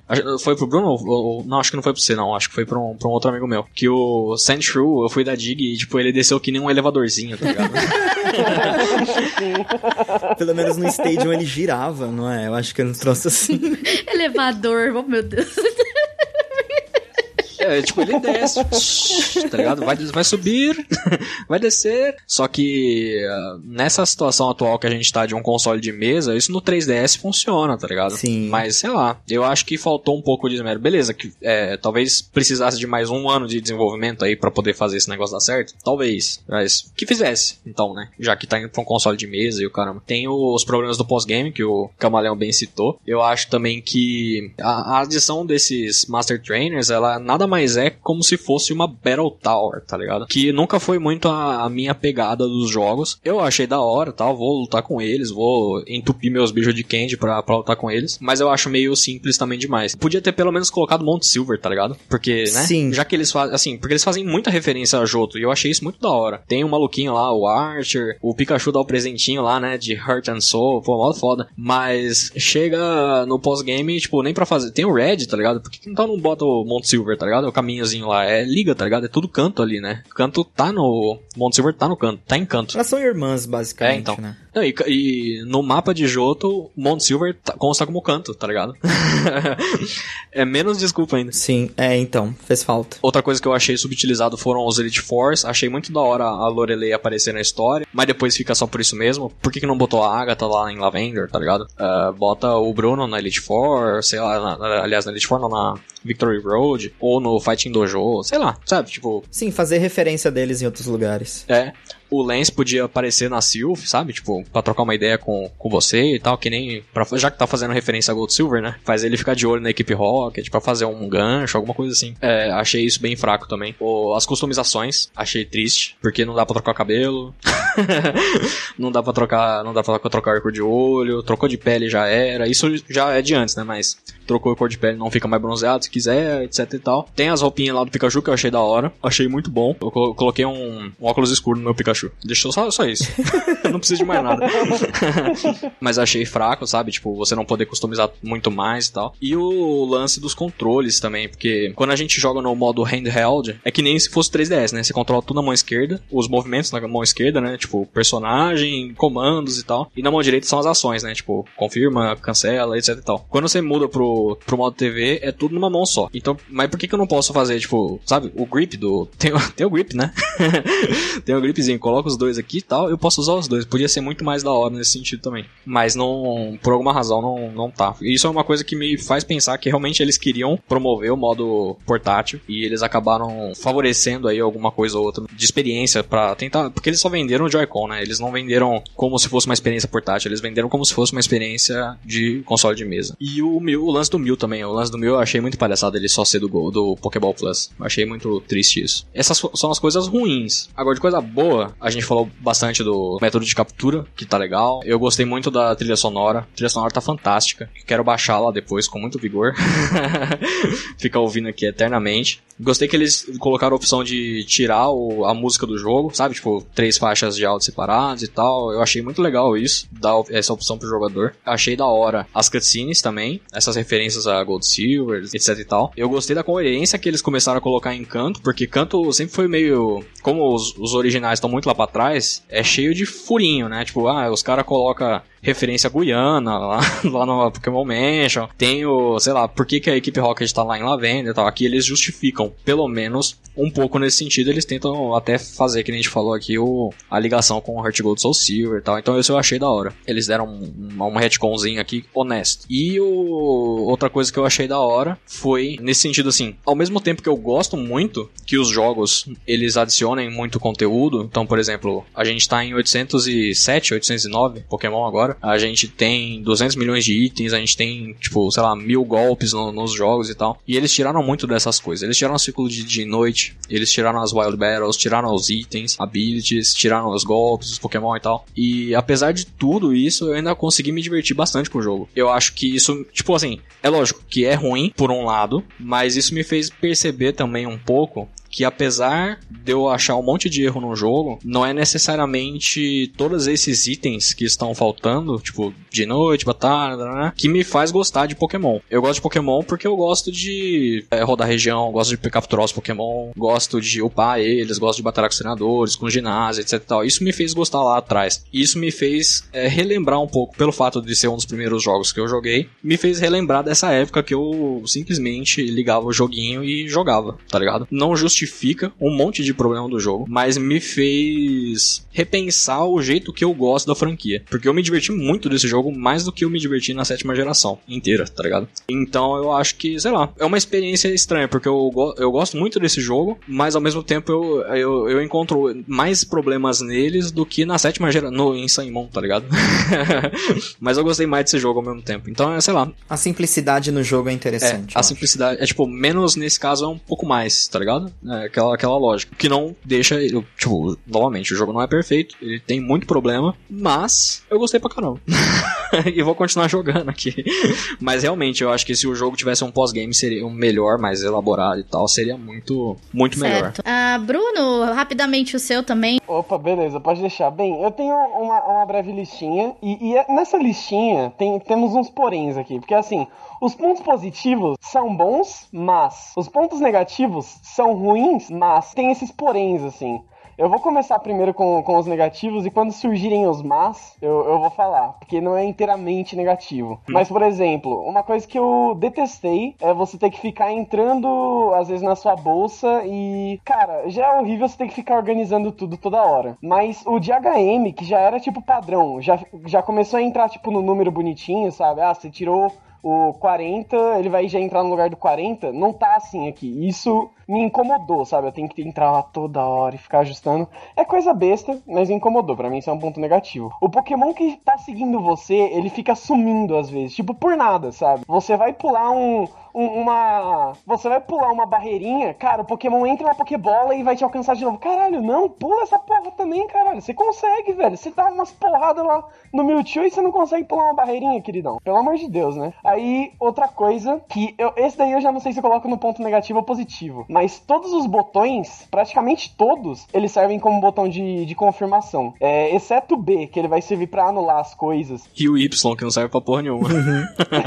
é, exato. O Y só serve para ordenar lá algumas coisas e tal. É. Mas, tipo, tudo é botão de confirmação. Inclusive, eu peguei a mania. Cara, eu nem uso A. Eu não uso A pra confirmar nesse jogo. Eu tô usando os gatilhos. E aí, tipo, às vezes eu vou. Eu tô em qualquer outro jogo, eu tô apertando o gatilho para confirmar, sabe? eu peguei essa mania. Então, eu não sei se necessariamente isso é um ponto que fica positivo ou negativo. É, tem horas que eu gosto disso, tem horas que eu desgosto. É, eu acho que não cabe. Não caberia ter feito isso. Mas, enfim, é, é um ponto. Ah, o modo de conexão, de trade e batalha achei péssimo, achei horrível. Que nem a Vanis falou, eu nunca imaginei que eu ia sentir saudade do Plaza, velho. Mas eu senti, eu falei, poxa, não era tão ruim assim, sabe?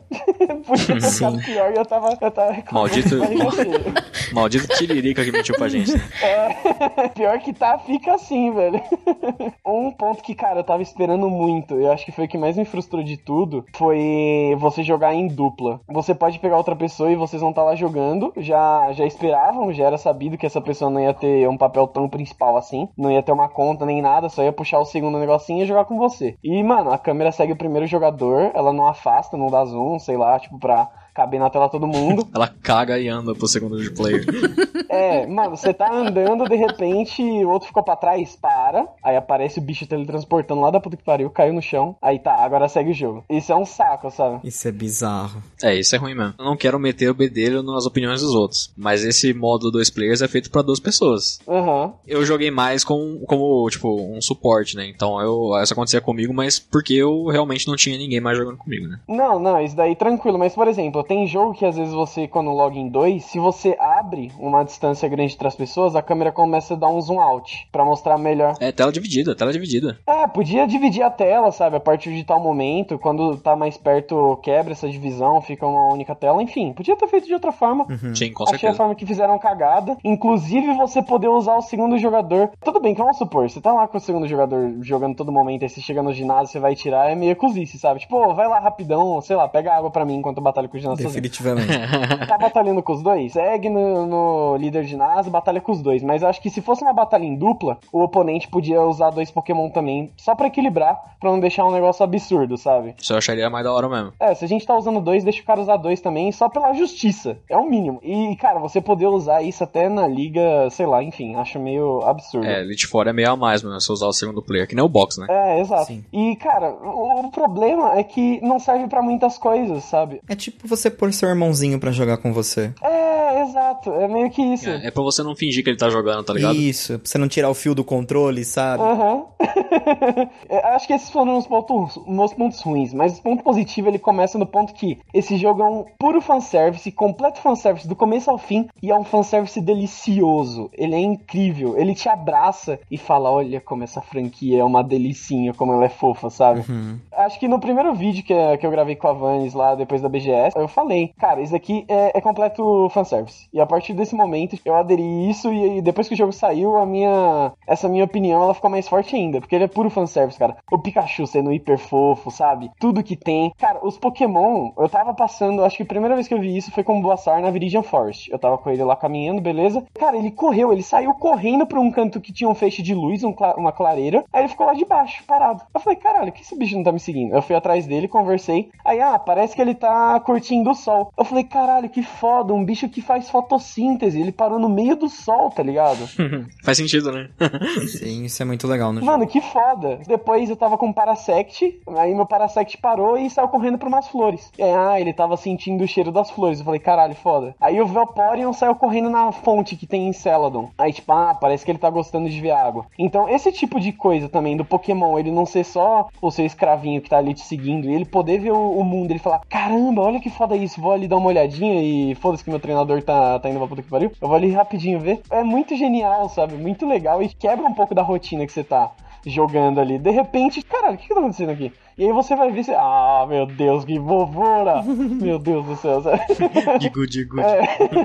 é muito louco. Esses pontos de fanservice, pra mim, eles ficaram perfeitos. Inclusive, enfim, não sei se é um spoiler muito grande aqui, mas você tá chegando no último ginásio, indo pra Viridian, aí a menininha vem falar com você: Ah, eu tô. O que eu tô fazendo aqui, eu tô pegando umas flores. Sim. Tô fazendo um buquê pra alguém muito especial. E aí o Pikachu ele vai, corre pras flores, ele dá uma olhadinha. Aí ele, tá bom. E aí você segue sua jornada. E quando você tá voltando da liga pra sua casa, cara, a primeira coisa que o Pikachu faz, enfim, o Eevee no caso também, acho que vai fazer Uhum, isso. também faz a mesma coisa. Uhum. Ele corre pra catar as flores pra você e ele te faz um buquê. Cara, mano, Sim, putz, isso é, é muito fofinho. Cara, é muito da hora, cara. Pra mim foi o momento mágico do negócio, sabe? Mas enfim, as cutscenes no geral, muito boas. Ah, inclusive a do Meryl lá, que, poxa, me deixou realmente na bad, assim, me deixou triste, sabe? Tipo, Com o Killbone, sim. Bom, é triste. nossa, é, é. é isso, o jogo tem seus poréns, tem seus problemas, a gente já falou demais deles aqui. Mas, cara, o nível de diversão que eu tive com esse jogo, assim, Pokémon Y, X e Y, por exemplo, é um jogo que, se eu fosse ter que rejogar, eu ia falar, ah, tá bom, vamos ter que rejogar, sabe? Mas não é um jogo que eu desgosto. É um jogo que, enfim, eu tive minha experiência uma vez com ele, não sei se eu teria necessidade, sentiria necessidade de jogar de novo. Mas, cara, esse Let's Go é o jogo que, mano, eu poderia começar na minha terceira conta aqui, uma nova gameplay, tranquilaço, sabe? Pra zerar, eu ia zerar em menos de 24 horas? Ia. Ia ser até mais rápido cada vez mais que eu fosse zerando. Ele vai ser divertido do mesmo jeito e, enfim, é incrível. Eu amei esse jogo de paixão. Eu adoraria que tivesse um Let's Go de Jotô, sabe? Sei lá, Togepi e não sei qual mais bicho aí. Adoraria, adoraria que tivesse. Se não tiver, pode mandar fechar a Pokémon Company. Sim. Bom, eu não terminei o jogo ainda, mas eu tenho me divertido muito com a experiência que eu tenho tido com o game. Ele é um jogo muito divertido, muito colorido. A trilha sonora, cara, tá maravilhosa. Uhum, demais. O músico, o Massuda e a companhia lá que faz o, as trilhas sonoras de Pokémon, como eles são incríveis em trabalhar com a trilha sonora, porque é a mesma música, só que de um jeito cada vez mais maravilhoso eles conseguem fazer. Quem arranjou as músicas do, do Let's Go foi o Shota Kageyama. Ele fez o arranjo pro Pokémon Origins, aquela animação e tal. Mó da hora. Por enquanto, a minha jornada tá sendo muito bacana. Você poder usar o motion, mesmo que você passando nervoso do, do Pokébola indo pro lado, pro outro. Eu achei muito legal. Pontos negativos, eu acho que não trazer tudo isso que eles implantaram agora pro próximo jogo vai ser um tiro no pé. E também o online, que é uma merda. Assim, não gostei desse negócio de ficar colocando código. Eu fico passando nervoso, porque eu fico caçando os, os Pokémon naquela lista lá pra não errar o código. Ou quando se alguém vai que eventualmente coloca o mesmo código você, e você tem que desconectar e conectar de novo. Uhum. Mano, isso aí é uma merda que não tem tamanho. Dói no coração, né? Dói mesmo. 2018. Depois que eu vi isso, eu tô morrendo de saudade do Plaza. Sim. De verdade. e olha que o Plaza a galera criticou pra caramba. Lembra, Marquinhos, do Plaza? Porra. Nossa senhora. Plaza é uma bela bosta, né? Também, vamos falar aí, né? Mas enfim. Uma parte que eu acho que eles têm que arrumar e manter as montarias, manter tudo isso que eles têm mantendo. Só que eu acho que eles têm que expandir isso, entendeu? Eu sei que vai ser preguiçoso da Game Freak eles fazerem, expandirem isso muito mais, mas assim, o que eles fizeram até agora foi bacana, mas eu gostaria muito que eles expandissem isso. O pós-game, só com Master Trainer, não resolve de nada, porque é, a gente que costuma jogar mais o competitivo, a gente tem as nossas estratégias, não é muito difícil vencer o Master Trainer. Uhum. Um pós-game bacana que eu acho que eles podiam ter trazido pra complementar a história foi como eles fizeram, por exemplo, em horas, colocando o Emerald lá, sabe, ali escondidinho pra você fazer depois. Eu achei que lá bacaninha. Acho que eles poderiam ter feito alguma coisa meio O parecida. episódio Delta, você disse. Isso. Isso, o episódio Delta, Delta Emerald Tinha lá, que né? ter todo jogo isso. Sim, todo jogo deveria ter um episódio. É. DLC, só. Nossa, DLC, velho. Manda aí pra nós. É que a gente não falou aqui, né? Mas talvez, já que entrou no Switch, tenha espaço pra uma DLC. A questão é, será que vai ser bom? Será que vai valer? Porque o jogo já é caro. É. É, então. Do resto, eu gostei muito do jogo, assim, muito. É aquela sensação que o jogo está muito divertido. Mesmo você passando nervoso com algumas partes de jogar Pokébola, mas é muito divertido isso. Você fica até sentindo, pô, eu sou uma treinadora Pokémon, eu sou uma pose, eu não sei jogar uma Pokébola. que tragédia, cara. Deixa eu voltar lá no começo, peraí, vamos treinar de novo. Mas eu acredito que a Game Freak ainda tem muitos defeitos pra corrigir nessa questão da implementação de features dos jogos, deles deixarem muita coisa pra trás. Graficamente ainda tem alguns serrilhados ali que tá doendo um pouquinho. Ele estava serrilhado lá na BGS, falei, ah, eles vão corrigir, não corrigiram nada, tá lá o serrilhado lá na sombra.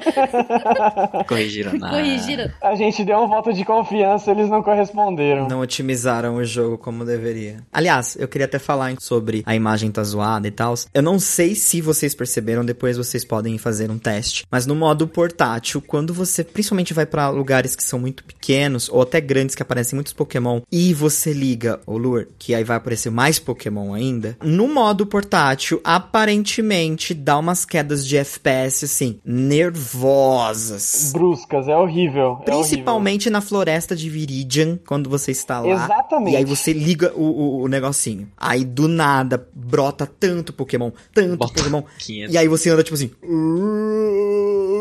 Tipo, Sabe onde dá lag também? Na hora que você tá saindo de Cerulean em direção a Rock Cave. Rock Tunnel. Sim, você vai em direção pra lá, você corta. Mano, deu uma queda de frame absurda. O Eve ficou de uma lentidão na hora que ele cortou.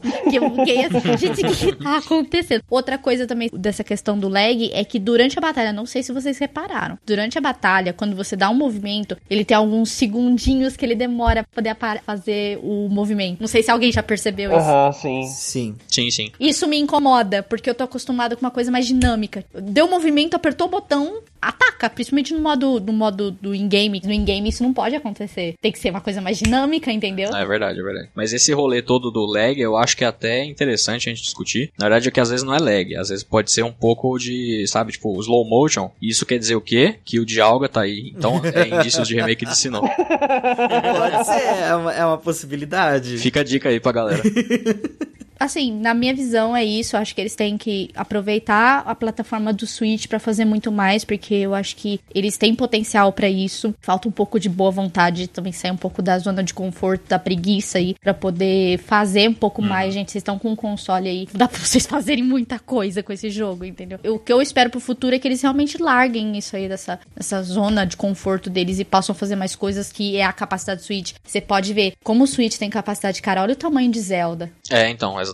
Potencial tem, né? Eu não tô comparando os dois jogos porque são dois jogos completamente diferentes, com propostas diferentes, mas olha a imensidão do, do mundo de Zelda, entendeu? E como que Pokémon ele pode atingir, porque eu comparar que Zelda é melhor que Pokémon é injusto. São jogos completamente diferentes. É igual alguém que tava comentando num post recentemente, não lembro qual grupo que foi, falou da questão do Homem-Aranha, mano, o que, que você tá falando? Não tem nada a ver uma coisa com a outra. Mas é, eu tô falando mais na questão da amplitude do mundo, como que Pokémon pode trabalhar, entendeu? Então, Sim, essa é a minha visão. Eu acho que eles têm que abrir um pouco mais a cabeça, largar um pouco a preguiça. Vamos começar a se mexer, fazer um pouquinho de coisa melhor, né? É um pouquinho, eles são um pouquinho. Só um né? pouquinho, né? Eles são um pouquinho. Então eu acho que a gente tem que voltar com esse cast ano que vem, quando o jogo de 2019 lançar. É e verdade. aí a gente vai ter certeza se as nossas críticas aqui Valeram ou não, né? vão valer ou não, entendeu? Exatamente. Aliás, uma, uma coisa só que eu, que eu pensei agora, eu não ia nem lembrei agora só isso mesmo. A gente tava falando do lag, eu falei zoando do negócio do diálogo, mas é meio que evidente que, tipo, eles pegaram a engine, sei lá, do, do 3DS e psh, aumentaram, tá ligado? Pra, pra caber no Switch Aham. ali. Talvez por isso que role alguma, algum problema ou outro e Sim, tal. é por isso que tem esse problema de otimização. Acontece muito em jogos online. Exato. Principalmente jogos online, tipo MMO, quando não otimiza direito, o jogo fica bizarro. Seu PC pode ser da NASA, o jogo vai ficar bizarro. ele vai ficar ruim. Mas, por outro lado, a gente tem uma coisa já da Game Freak pro Switch anunciada, que é o Town. E ele parece interessante, tá ligado? Visualmente parece muito melhor. Visualmente ele parece atender um pouco as minhas expectativas com o que eu gostaria de um Pokémon 2019, saca? Uhum. Talvez seria interessante a gente ficar de olho nesse jogo também pra ver se, sabe? Que às vezes eles podem estar fazendo os testes aqui e ali. Arrisco dizer que eles vão usar uma engine parecida com a desse jogo também, pra poder fazer o jogo do ano que vem e tal. Você diz do Town. É, o do Town. É, porque o Let's Go eles falaram que o de 2019 não vai ter nada a ver. Tipo, Exato, exato. É, então, no Let's Go é isso aí, é isso aí, né? Eu digo do Town mesmo. Então é bom a gente, já que a gente, talvez al- al- algumas próprias coisas que eles queiram testar, eu não lembro quando que o, jogo, o Town vai sair, mas é ano que vem também, né? Acho que é no meio do ano que vem, né? acho que sim. Então é bom a gente ficar de olho, né? Nesse jogo pra ver o que, que, que, que eles vão tramar aí pra nós. Sim. Com certeza. E com isso a gente encerra então o nosso cast. Lembrando que essas são a, a nossa visão, nossa opinião. E não é uma crítica de uma forma agressiva, porque a gente ama a franquia e hoje o que a gente mais quer é que Pokémon continue crescendo, continue se desenvolvendo e se tornando melhor. Definitivamente. Continua evoluindo. E que continue sendo o maior, uma das maiores marcas do mundo aí. E eu agradeço de coração ao Camaleão Marquinhos que ele veio gravar aqui com a gente hoje. Obrigada. Coraçãozinho pra você. Imagina, prazer foi meu. Agradecer ao Nicolas, da Casa do Carvalho também. Obrigada. O Bruno que indicou você pra trazer aqui também. Eu agradeço você ter aceitado ter vindo aqui com a gente também. E eu que agradeço. É nóis. E o Bruno aí, que também já é da casa, é nós, tamo junto, né, Bruno? Uh! É nóis, mano, sempre. E, e é principalmente quando for pra falar de Pokémon. Aí é nós duas Nossa, vezes. com certeza. Chama nós aí também. Nós estamos marcados, né? Ano que vem a gente vai fazer. Exatamente. ano que vem tamo de volta aqui, gente. De volta pra falar. Não, vocês já estão convidados aqui. Ok. E, gente, deixe seus comentários aí se você que nas escutas está jogando Pokémon ou ainda vai jogar. Deixe seus comentários, perguntas, qualquer coisa a gente vai respondendo na medida do possível. E nos vemos no próximo cast, gente. Um grande beijo e até o próximo. Tchau.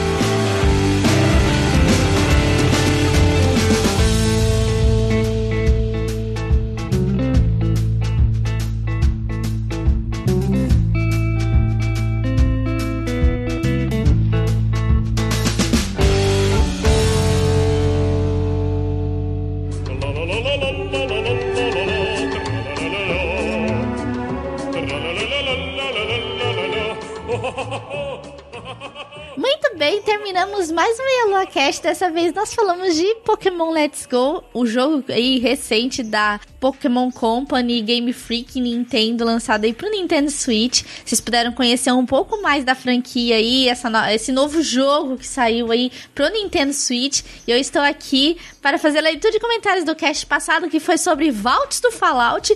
E eu estou aqui com, de volta com o Chris. E aí, Cris, tudo bom? Olá, meus delícias, tudo bem? Aqui estamos para mais uma leitura de comentários e vamos ler os comentários do, do nosso podcast mais recente. Exatamente. Vault do Fallout aí, pra quem não entendeu aí, é um jogo que é da, da Bethesda, e o, nós nos aprofundamos não na franquia, nós apro nos aprofundamos nos vaults que fazem parte de Fallout, né? Que eles têm cada um um objetivo diferente, uma forma diferente de tratar as pessoas que se recolheram a ele, inclusive vaults de uma pessoa só.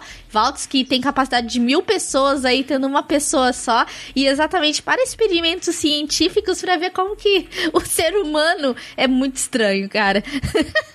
Mas nós vamos ler os comentários do cast passado e eu tô triste porque a gente só tem um comentário no nosso site. Ninguém mais comentou, mas a gente pede desculpas também porque aconteceram alguns erros na hora da gente subir o cast e tudo mais. E como a gente teve esses problemas, o cast acabou atrasando a entrega, né, pro pessoal, mas muito obrigada a todo mundo que tem escutado aí, mas pedimos desculpas por conta do que aconteceu, mas não vai acontecer de novo, com certeza vocês estão recebendo esse cast na quinta-feira aí para vocês. E Cris, favor, leia o comentário que tá no nosso site. Vamos ler então. Mais uma vez, o nosso querido Tô Desistindo, tá sempre nos podcasts do Meia Lua. Ele fala assim: Estou aqui, ouvi o cast e tal, mas me pergunto: eu estou numa Vault e não sei ou só, ou só impressão? Nunca saberemos. Cara, ninguém sabe se a gente tá numa Vault. O que você acha, Cris? Você acha que a gente tá numa Vault? Aliás, isso, rapidinho, eu lembro uma aula de filosofia da escola que eu tive no segundo ano do ensino médio, que o professor perguntou assim: será que a gente não tá vivendo um, um grande sonho? Deu Daí, tipo, o professor perguntasse é, como vocês é, desvendariam que vocês estão num sonho. Daí eu falei pro professor, ah, sei lá, se, se machucando. Tá, mas se você está no está se machucando num sonho, você não, você não sente nada. Daí, eh, eu não sei, eu não sei, poxa. Eu não sei como desvendar isso. Nem a gente sabe te responder se é, esses grandes países, né? Esse mundo que a gente vive, né? Não é um grande vault, né? Tipo, países diferentes, tipo, Brasil ser um vault, Estados Unidos ser outro vault, a gente não sabe, cara. É, é uma teoria muito bizarra, mas a gente não sabe, não. Eu não sei te afirmar. É, e que existe os vaults de controle do mundo, imagina, né? Que, que louco seria. Isso, isso é, é uma coisa muito esquisita. Eu não tenho como te dizer se a gente vive num vault. Mas a gente não pode duvidar, né? Vai que é, né? Exatamente. E continuando, Van, depois me, depois me dá umas dicas. Quero passar num concurso público ainda esse ano e não sei por onde começar. Pretendo começar aos 30, ou concursado e trabalhando ou perto de ser chamado. Cansei de ser pobre e improdutivo. Isso é importante. Primeiro você escolhe a área. Eu sei que não é tema do Meia Lua Cast, tudo, é, falar sobre esse tipo de, de assunto, mas para você que, no caso, você tá procurando aí concurso público e tudo mais, primeiro você tem que escolher a vaga que você quer seguir, onde você sente melhor, se você quer carreira policial, se você quer carreira tribunal, se você quer carreira administrativa, que é tipo INSS, essas coisas, ou carreira fiscal, que é Ministério da Fazenda, etc. Primeiro você escolhe a área que você quer e você procura saber, né, dessas, dessa área, o que, que eles têm para fornecer. Aí vê as matérias que eles mais pedem e começa a estudar, forma um, um calendário disso e manda ver. Praticamente é isso. Concurso público você não vai fazer uma prova e passar amanhã certo? É uma coisa a longo prazo. E assim, tem os gênios, né? Tem... Pode dar sorte também, mas é, vai, vai Exato, tem os gênios que fazem prova e passam. Eu não faço parte desses 1%, mas eu tô dentro dos outros 99%. Mas a gente tem que procurar sempre estar tá se esforçando. Que persistir, né, velho? Exato. Uma hora vai, só não pode desistir. É um, isso é fato, não pode desistir. Mas muito obrigada, tô desistindo pelo seu comentário. Não temos comentários no portal Deviante, isso é triste. Deixem comentários, por favor. Concluindo o que o Tô Desistindo falou, eu vou fazer um concurso público dia 2 de novembro, domingo agora. Então, cara, eu sei como, é, como você tá se sentindo. Vai ser o meu primeiro concurso. Não me preparei tanto como devia, mas, tipo, vamos lá. Tem 40 questões, se eu tomar uma experiência bacana, vamos ver. Vamos ver no que dá, né? É, você vai fazendo provas, você vai tendo experiência e com isso você vai crescendo. Uma hora principalmente para galera que faz concursos de bancas já muito conhecidas, por exemplo, a CESP, a VUNESP, a Fundação Carlos Chagas, eles têm um estilo de prova, cada um o seu estilo. As provas normalmente que eu faço, normalmente são a Fundação Carlos Chagas, e eu quando ou, ou quando é estadual eu faço VUNESP. Então são bancas que eu já sei meio que o estilo delas, sabe? então você vai pegando jeito, você vai entendendo, vai pegando a manha da banca. Ai, então você queria me pegar com isso.